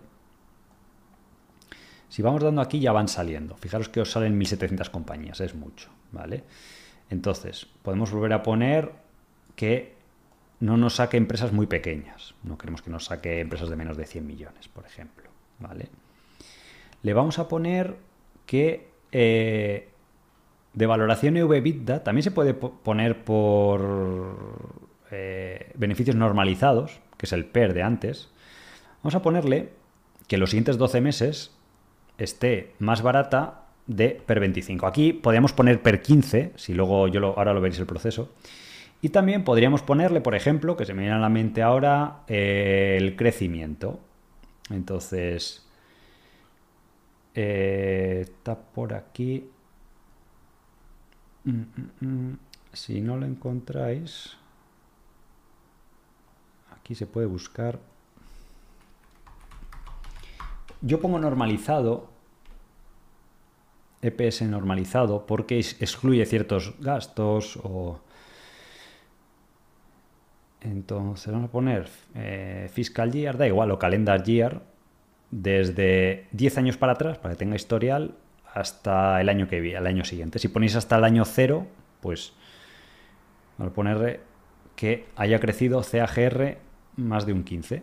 ¿vale? Entonces, con esto sacamos empresas de crecimiento del sector de salud que es estable, que estén baratas o que estén muy caras y que además sean small caps. Vamos a ver si lo he hecho bien, porque esto es en directo, o sea, no está preparado y se me ha ocurrido ahora eh, según lo hago con vosotros. Yo suelo hacer muchos de estos filtros, pero que los veáis. Pues fijaros, esto suele ser un buen resultado. Nos ha sacado exactamente ocho compañías americanas que cumplen ese, ese factor. ¿Yo qué hago aquí cuando estoy haciendo mis propios screens? Pues sobre todo, si veo que no me saca muchas, eh, le aumento la valoración. ¿Vale? Si aquí pondríamos ahora 35, pues nos sacaría más, normalmente. Bueno, sale 9, una más, ¿vale? Pero vamos a poner 25, porque ya pagar más de 25 a mí me cuesta bastante, tiene que ser una compañía muy buena. Entonces, fijaros que eh, os saca estas, estas cinco. Eh, yo algunas no la conozco, por ejemplo, esta de AMN Healthcare Services. ¿Vale? Vamos a ver. En los últimos 10 años, fijaros qué curioso, con este filtro ha crecido en bolsa una media del 18% anual, ya como una revaloración del 400%. ¿Por qué? Porque seguramente como ha crecido el beneficio, pues la bolsa lo refleja. Entonces, no es de extrañar que tenga este tipo de gráfico capitaliza 2.700 millones, ha bajado, fijaros que coincide la bajada desde 2022, desde octubre, que es cuando está el mercado negativo, ha bajado de 120 a 70, y ahora es ver y decir, oye, pues está per 15, no tiene mucha deuda, tiene un ratio de 1,5, todo lo que sea por debajo de 3 está bastante bien, ¿vale? Si vemos las estimaciones que hay, pues eh, aquí parece ser que le van a bajar las ventas este año, no, habría que estudiar por qué o qué es lo que hace la compañía y luego ver eh, cuál puede ser el futuro de la empresa. ¿vale? Entonces, esto pues podéis ir aquí y ver por qué eso va a ser así. A lo mejor es que va a hacer alguna spin-off o, lo que sea. Esta empresa, Healthcare, vamos a ver, Investors, tiene pinta que a lo mejor ofrece servicios de reclutamiento. No la conozco, o sea, pero tiene toda esa pinta.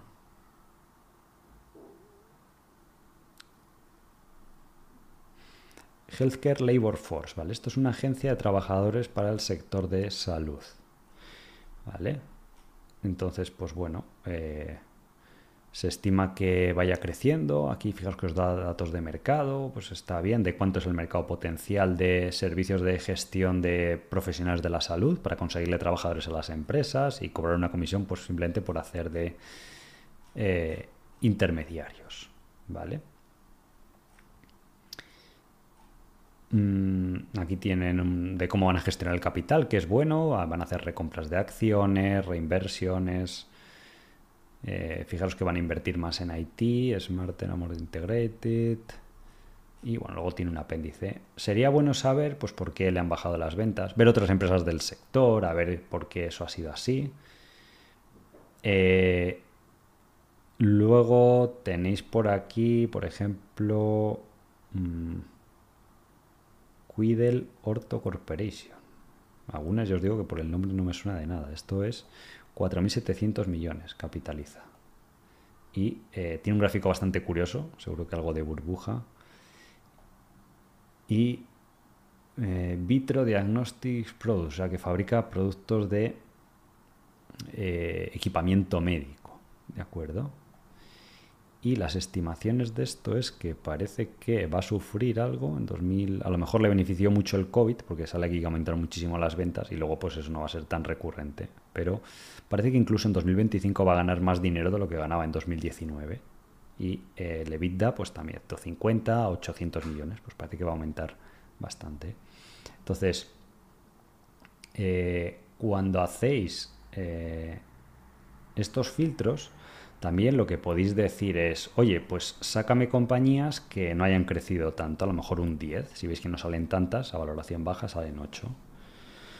Pues aquí ya salen 14, salen alguna más.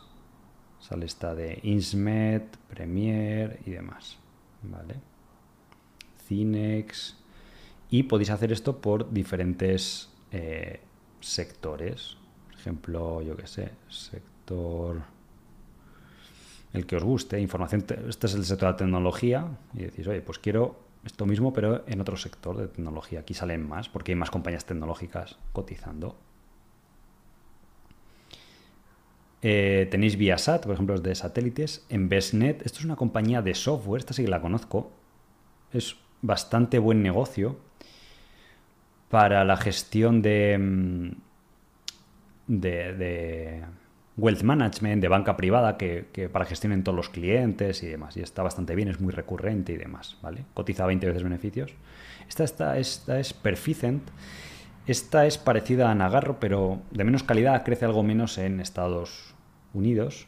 Está Stream Network. Esta es una compañía que está bastante barata, provee sistemas de hardware para centros de datos, con todo esto de inteligencia artificial y demás. Em, ha habido OPAs en el sector a más de 20 o 25 veces beneficios. ¿Vale? Y esta sí que la tenía ahí en más en seguimiento. Hay otras que no conozco, ¿vale? Tampoco se puede, se puede conocer todas. Eh, Iteris, también esta es una compañía de tecnología bastante interesante.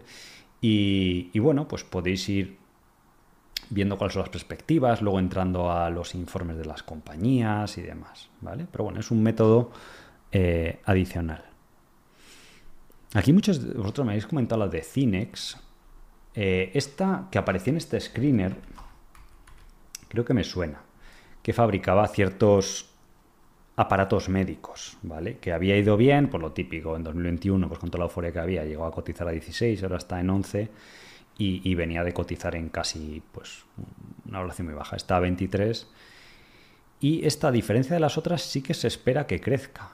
Aquí fijaros que va a crecer 21 25 y 26, o sea, es bastante. O sea, prácticamente en dos años se espera que doble los beneficios. EBITDA, que pasa a ganar casi un dólar o más de un dólar por acción y estaría solo a perder 10, cuando las empresas de equipamiento médico suelen estar a per 20 o 25.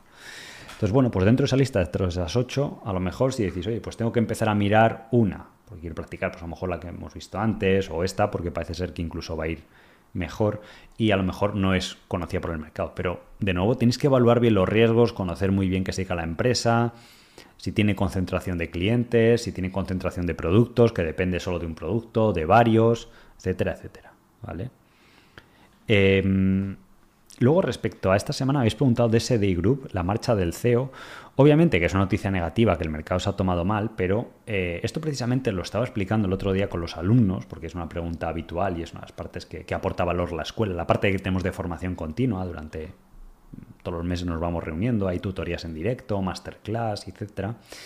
Entonces, eh, yo lo que les he explicado a los alumnos es que ha habido muchos ejemplos de muchas compañías donde el CEO impulsor de la compañía se ha ido y tampoco ha sido el fin del mundo. O ha fallecido, o ha habido eh, algún otro inconveniente. Por ejemplo, en, en Middleby, solía explicar el caso, hace unos 3, 4 años, creo recordar, el, CEO que bajo el mandato de ese CEO la compañía se había multiplicado por 100 veces, eh, se marchó. Entonces, la acción no ha colapsado. Tampoco es que haya subido mucho porque es una empresa mediana y ahora está pues, con esta negatividad. Normalmente suele estar este tipo de negocios a PER 20 y está a PER 14 y, no ha sido el fin del mundo.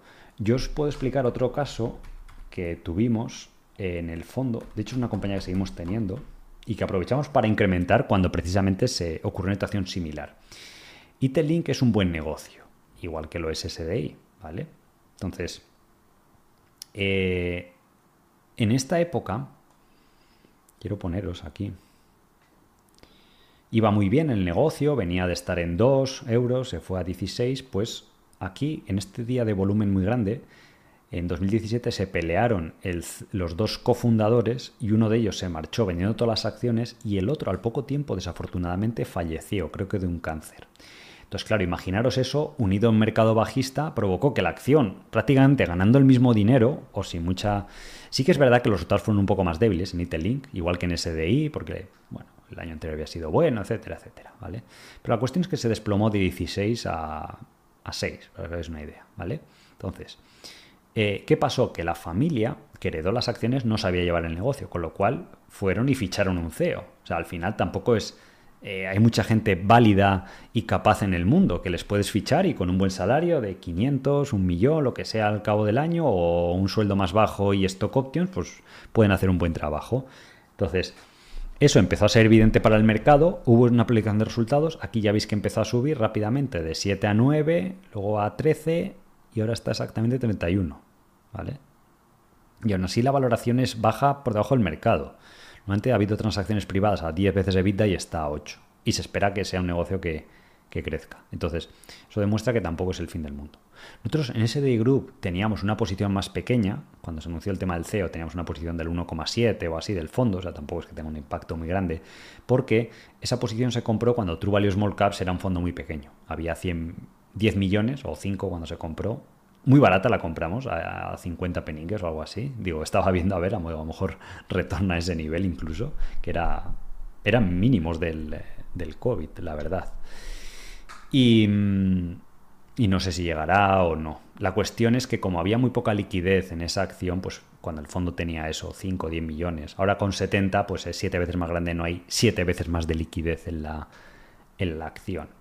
Pero vosotros como inversores privados lo que es, enseño a los alumnos y lo que intentaba ver en la presentación que habéis visto hoy, pues es que hay muchísimas posibilidades a las cuales podéis acceder, tanto para tomar ventaja como para evitar riesgos y os podéis mover muy rápidos.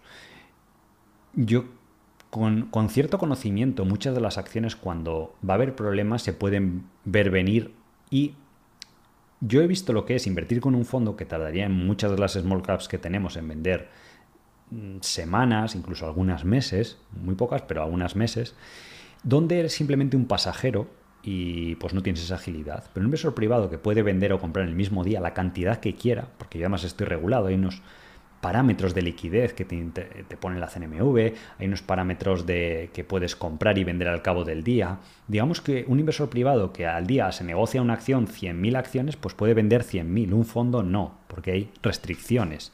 Entonces, te puedes... Eh, librar de los problemas o al revés, o tomar ventaja de, decir, oye, vale, a mí me daba miedo el tema de Telink. Quiero esperar a que se publiquen resultados, que venga el CEO y dices, bueno, me he perdido la subida aquí de 7.50 a 9, pero ya se eliminó toda la incertidumbre. Cualquiera que analizase la acción cuando estaba a 9, nosotros de hecho incrementamos aquí, pero como son tan líquidas las acciones, no tenía un peso muy grande sobre el fondo, pues eh, nos beneficiamos pero poco. Pero un inversor privado puede decir, oye, pues a lo mejor pongo el 10% de mi cartera ahí, o el 12, o el 13, porque la acción estaba increíblemente barata, a 7, 8 veces beneficios, los comparables estaban a más del doble o el triple, y, con buenas perspectivas por el negocio que hace. ¿Y qué acabó sucediendo? Pues que ahora está en 30. Lo que pasa es que como ha pasado el tiempo, pues ahora mm, crecerá más, o se espera que siga creciendo, 2024, 25. Esto que sale aquí en 2026 no está bien. O sea, seguramente sea un fallo porque además la empresa no ha dado guidance ni nada. Y de hecho crecerá más en 2024 lo que aparece aquí porque son empresas muy mal analizadas. ¿vale? Entonces la empresa va generando valor y eh, va pues eh, aumentando ese valor intrínseco. Pero es otro ejemplo. Otro caso que os puedo enseñar. Roper Technologies. Este es un caso en el que el CEO impulsor, que era la estrella del equipo, que había hecho un trabajo enorme, o sea, podéis ver que esto ha sido un cañón de acción, eh, es parecido a un Constellation Software, pero más pequeño. No compran tan barato las compañías, pero sí que las compran a buenos precios y negocios muy buenos, recurrentes, y da lugar a estos gráficos de baja volatilidad y alto rendimiento. ¿vale? Eh, esta empresa la conozco porque estuvo invertida, True invertida aquí en 2015 más o menos, compramos en 165, 170, pero de nuevo lo que os digo, como uno es un poco paquete a veces, pues vendimos demasiado pronto, que es un, es un error que cometía bastante al principio, cosa que espero no cometer a futuro, sobre todo con las cosas que estamos comprando ahora, pues eh, vendimos demasiado pronto y luego pues ha ido bastante bien. Cotiza múltiplo exigente. Entonces, en 2018, ¿vale? Este, el CEO creo que falleció, ¿vale? Entonces, hubo volatilidad, bajó un poco las acciones y tal, pero como es una acción más grande, fijaos que ahora capitaliza 58 billions, esto ya es una empresa grande, no es ni mediana ni pequeña, el mercado es más eficiente, bajó un poco y tal, pero no baja tanto porque el mercado sabe que una empresa no es una persona, o sea, es un grupo de, de personas y hay un consejo de administración que son los que tienen las acciones o los que representan a los que tienen las acciones. Con lo cual, siempre se puede buscar un directivo que tenga capacidades similares y que tenga esa misma visión que es lo que ha hecho exitosa la empresa. IT-Link tenía una serie de clientes, un, expertise en ciertos proyectos de tecnología, que es lo que ha continuado haciendo el CEO, aplicando lo que el aporte de su propia cosecha y ha ido bien. En Roper ha sido lo mismo se fue el CEO y si te enseñan esta gráfica, pues tú no adivinarías dónde ha ido. De hecho, esta bajada que hay aquí en 2018 es porque bajó el mercado, no por el tema del CEO y demás. Ha, ido, ha seguido yendo igual de bien o mejor. Entonces, o en el caso de Itelink, yo pienso que en Itelink va mejor incluso cuando estaban los fundadores. Entonces, en estas empresas hay un director operativo, hay un director financiero que incluso en el caso de SDI, que crece por adquisición, pues eh, también tendrá algo que aportar, sobre todo es bastante importante en esos casos. Luego, independientemente de que a lo mejor, pues oye, sale un procedure warning, alguna de las adquisiciones que han hecho en el pasado les ha funcionado algo peor, ¿vale? Pero es importante eh, comprender eso cuando uno va a invertir en bolsa. Por eso os digo que cuando queréis invertir en bolsa es muy importante conocer la historia de la bolsa. No tenéis que haber pasado vosotros por una inversión como Roper o de Middleby, como ha sido mi caso. Por eso, cuando venís a la formación del arte de invertir, os beneficiáis de ese conocimiento acumulado, esa experiencia, para que vosotros no tengáis que pasar por eso, aunque no lo sepáis, y tenga referencias de qué hacer, porque normalmente se suele repetir, o sea, lo que ha pasado históricamente se suele repetir a futuro, y no hay nada nuevo bajo el sol, como dicen los, los americanos. Entonces, es un poco lo que dice Warren Buffett, oye, aprende de la experiencia de los demás o también aprende de los errores de los demás, no cometiéndoles y que no te cuesten a ti dinero de si los ha cometido otro y te los cuenta, pues tú no los cometerás y te irá mejor.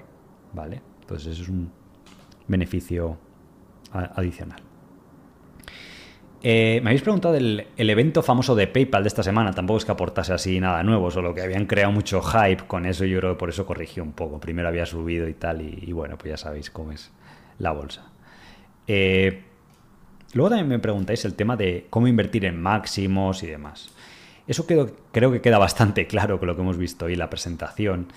Eh, y al final es importante tener una visión a largo plazo. No os dé miedo porque digas, ah, la bolsa está en máximos o no. Si tú tienes un buen plan, vas a ser tranquilo, vas a decir, oye, si baja la bolsa, pues voy a incrementar mi inversión, voy a ver dónde busco dinero, si tengo ahorros o en ese momento ahorro un poco más, o si no puedo invertir más, pues me espero. Y yo es un poco lo que le recomiendo a los clientes de Trubal y decir, oye, cuando el fondo bajó, pues este mismo año en octubre que estaba muy bajo, o el año pasado en septiembre también estaba bastante bajo, pues ha sido un buen momento para eh, incrementar, igual que lo fue el COVID y diferentes periodos. Yo, de hecho, lo, he hecho y incrementé en 2022 cuando, cuando bajó bastante el fondo. Entonces, eh, y a los alumnos les trato de explicar lo, mismo. Y con eso, el éxito no está garantizado al 100%, pero se aproxima bastante. Me sorprendería que en plazos superiores a cuatro años o se, tuvieran eh, pérdidas, ¿de acuerdo?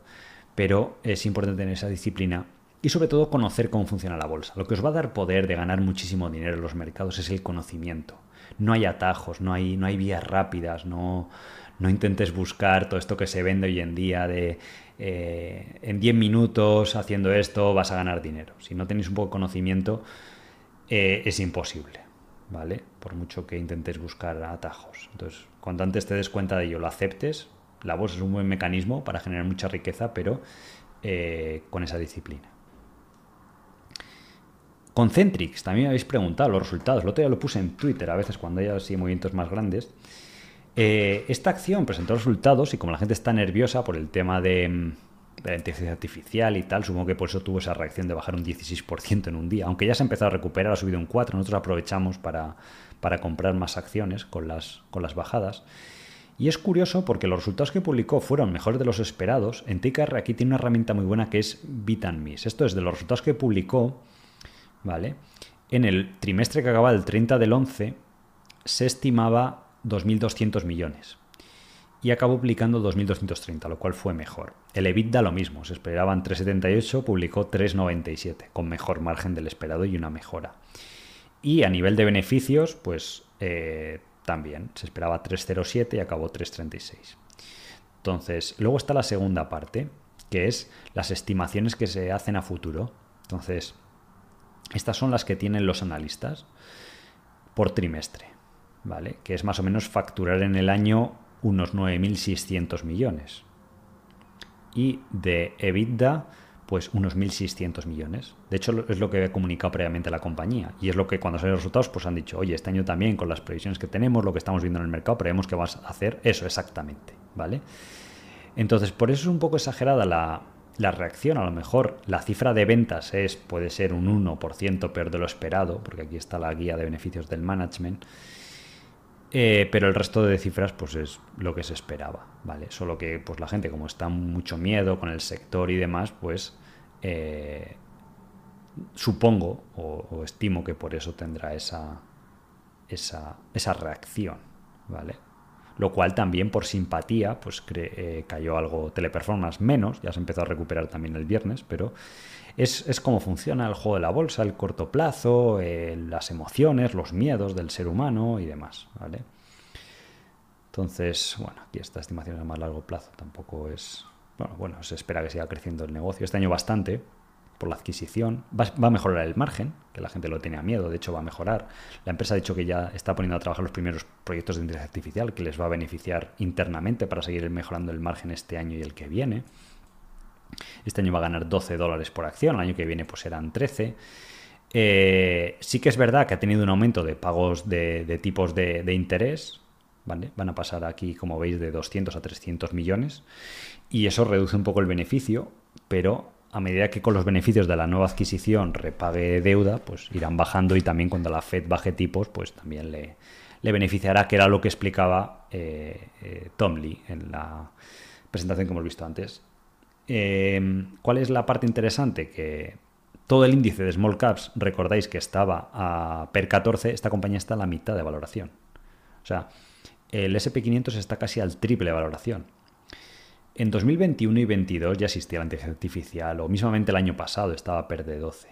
Entonces, y se puede ver cómo estaba per 15 y 16, que es lo habitual para este tipo de eh, compañías. ¿Vale? Entonces, por, por lo que están los fondos, por lo que se incrementa posición y bueno, iremos monitorizando la situación. A final de año, pues como todos los años, habrá un 80% de las empresas que suban o ganemos dinero, habrá otro 20% que perdamos, no sé si será Concentrix o si será Itelink y las que ganemos sean Nagarro, Teleperformance, Govisi. No se sabe, para eso tienes una cartera diversificada, pero lo que tratas de poner es las probabilidades a tu favor. Entonces dijimos, oye, no hay nada nuevo que no se haya previsto, porque era lo que mm, la guía de beneficios que había publicado la directiva, y eh, no ha cambiado gran parte en el negocio, ¿de acuerdo? Em, de Nagarro no ha habido noticias, pero sí que ha publicado un comparable que es muy similar, europeo, que es Net Company, ¿vale? que es una compañía de Dinamarca. Crece menos que Nagarro, tiene márgenes similares ahora mismo. Y en pocos días ha subido mucho, ¿vale? O sea, la bajada que acumula, como todo el sector, es tremenda, porque ahí cotizaba a nivel de burbuja Net Company. Pero los últimos seis meses llegó a tocar fondo en 200 y ahora ya están 280. ¿vale? Fijaros que ha subido mucho estos últimos días, ¿vale? De 2.36 a 2.75 porque ha publicado resultados. Eh, son resultados parecidos a Nagarro de crecer este año en 2023 un 8, un 9% y ha dicho que en 2024 va a crecer en torno a un 7 o un 8%, con márgenes similares como Nagarro, un 15%, ¿vale? Entonces, eh, las expectativas del sector son tan bajas que esto ha al revés que Concentris. Aquí está desbalanceado al lado negativo de la tremenda bajada que ha habido y simplemente con un crecimiento que se podría considerar bajo para lo que es el sector, pero que es muy bueno comparado con cualquier índice o cualquier dato de crecimiento de la economía, pues el mercado lo ha recompensado con mayor eh, subida en bolsa. De tal forma que está cotizando a 14 veces EBITDA, que es una métrica bastante comparable con, con el sector. ¿vale? Eh, por el contrario, nuestros top holdings como Nagarro y demás, pues no están a 14, sino que están a 10, ¿vale? Y tienen menos deuda, ¿de acuerdo? Y con un crecimiento esperado a futuro mucho más alto. Esa compañía ha dicho que espera crecer a futuro en un 12, 15 y Nagarro tiene ambición de crecer un 20, 25 con adquisiciones, incluso hasta un 30 y también de expandir los márgenes igual que Net Company. Además, Net Company no tiene la externalización de bajo coste que tiene Nagarro, la ventaja competitiva del coste de la India de relación calidad-precio, porque no es que sean mm, calidades peores, sino que es mejor relación calidad-precio. Entonces, teniendo los mismos márgenes de beneficio que Net Company, como tiene un precio más bajo para una calidad similar de producto, por eso crece más, porque genera más demanda por esa mayor competitividad. ¿vale? Pero aún así el mercado, nos parece curioso, siendo dos compañías europeas, más o menos del mismo tamaño, de vida, facturación, lo valora con un descuento eh, grande, ¿de acuerdo? Pero bueno, ya sabéis que no son recomendaciones, no tenéis que salir, invertir a esto, si os gusta lo que hacemos y demás y queréis que lo haga por vosotros, pues están los fondos de Truvalia, más es lo honesto. Y el que quiera aprender a hacerlo por su cuenta, ¿vale? Pues yo encantado de enseñaros, por eso están creados los cursos, los haremos esta vez una vez al año, empezará en marzo. Eh, de momento no hay previstas más convocatorias y probablemente en este formato o precio no va a haber más. Em, o al menos que esté anunciado, ¿de acuerdo? Luego depende la, agenda. Pero eh, yo os invito pues, que lo aprendáis a hacer, podéis tener mucho mejores resultados que un fondo. Eh, y ya habéis visto esos resultados que habéis visto antes de Dimensional, simplemente buscando empresas rentables, que estén a valoración razonable, que sean buenos negocios y ahora mismo la buena noticia es que hay mucho para elegir.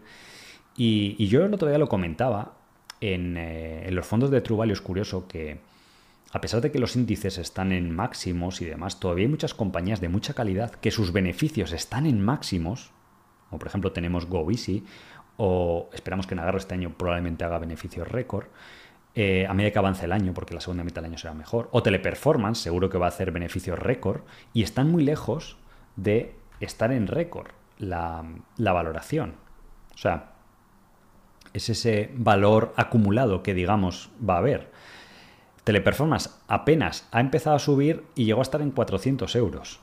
Si aplicamos un análisis, es bastante básico, pero es curioso, en, el pico de, de, valoración, veis aquí que alcanzó 14 euros de beneficio en el año 2022. Este año 2024 va a ganar 16 y al año siguiente 18, o sea, va a estar un 20% por encima. Sin embargo, la cotización no está en 400 euros, está 140. Pasamos una idea de lo que ha habido en small caps, en este mercado bajista y, donde estamos sembrando. GoEasy pasa lo mismo. O sea, porque uno podría decir, no, es cosa del sector y demás, da igual. Eh, Nagar no tiene nada que ver con el sector de teleperformance, teleperformance no tiene nada que ver con el de GoEasy, GoEasy no tiene nada que ver con el sector de Savaria, Savaria no tiene nada que ver con el de Berry Global. Eh, Berry Global va a ganar el año que viene 8 euros, o, perdón, 8 dólares, casi a lo mejor 9, depende de las recompras de acciones que haga. Y, es mucho más de los 6 dólares que ganaba cuando estaba en máximos. Y todavía le falta bastante para, llegar a, a, nuevos máximos. Y así con muchas y muchas small caps que os podéis encontrar en el mercado. Y es bastante curioso el entorno actual. ¿Vale? Entonces, eh, ya os digo, como siempre, eh, aplicad el sentido común, tened paciencia. Hoy ya sabéis que sigue tocando polo azul, hay que estar optimistas, van saliendo buenos datos y es época de sembrar para recoger, sobre todo, ya os digo que en small caps es bastante interesante lo que hay. En algunos titulares ya sabéis que hacemos más clickbait para que lo potencie un poco el, el algoritmo y, ya sabéis que yo siempre soy alcista, siempre estoy optimista, salvo que se alcanzan sobrevaloración en los mercados o algo así, pero que no, se ha dado en los últimos años.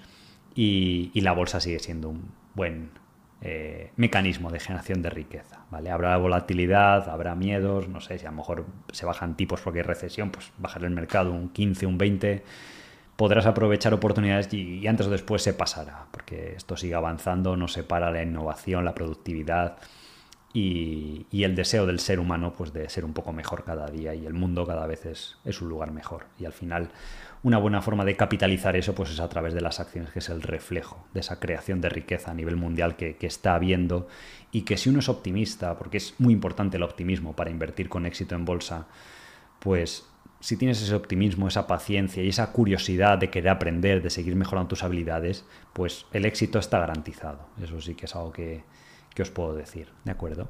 Así que nada más, por haber venido un día más, espero que hayáis disfrutado, que lo hayáis pasado bien, que hayáis aprendido algo nuevo y que tengáis un buen fin de semana. Así que eh, nos vemos la próxima semana y nada más, un saludo y buena inversión. Hasta luego.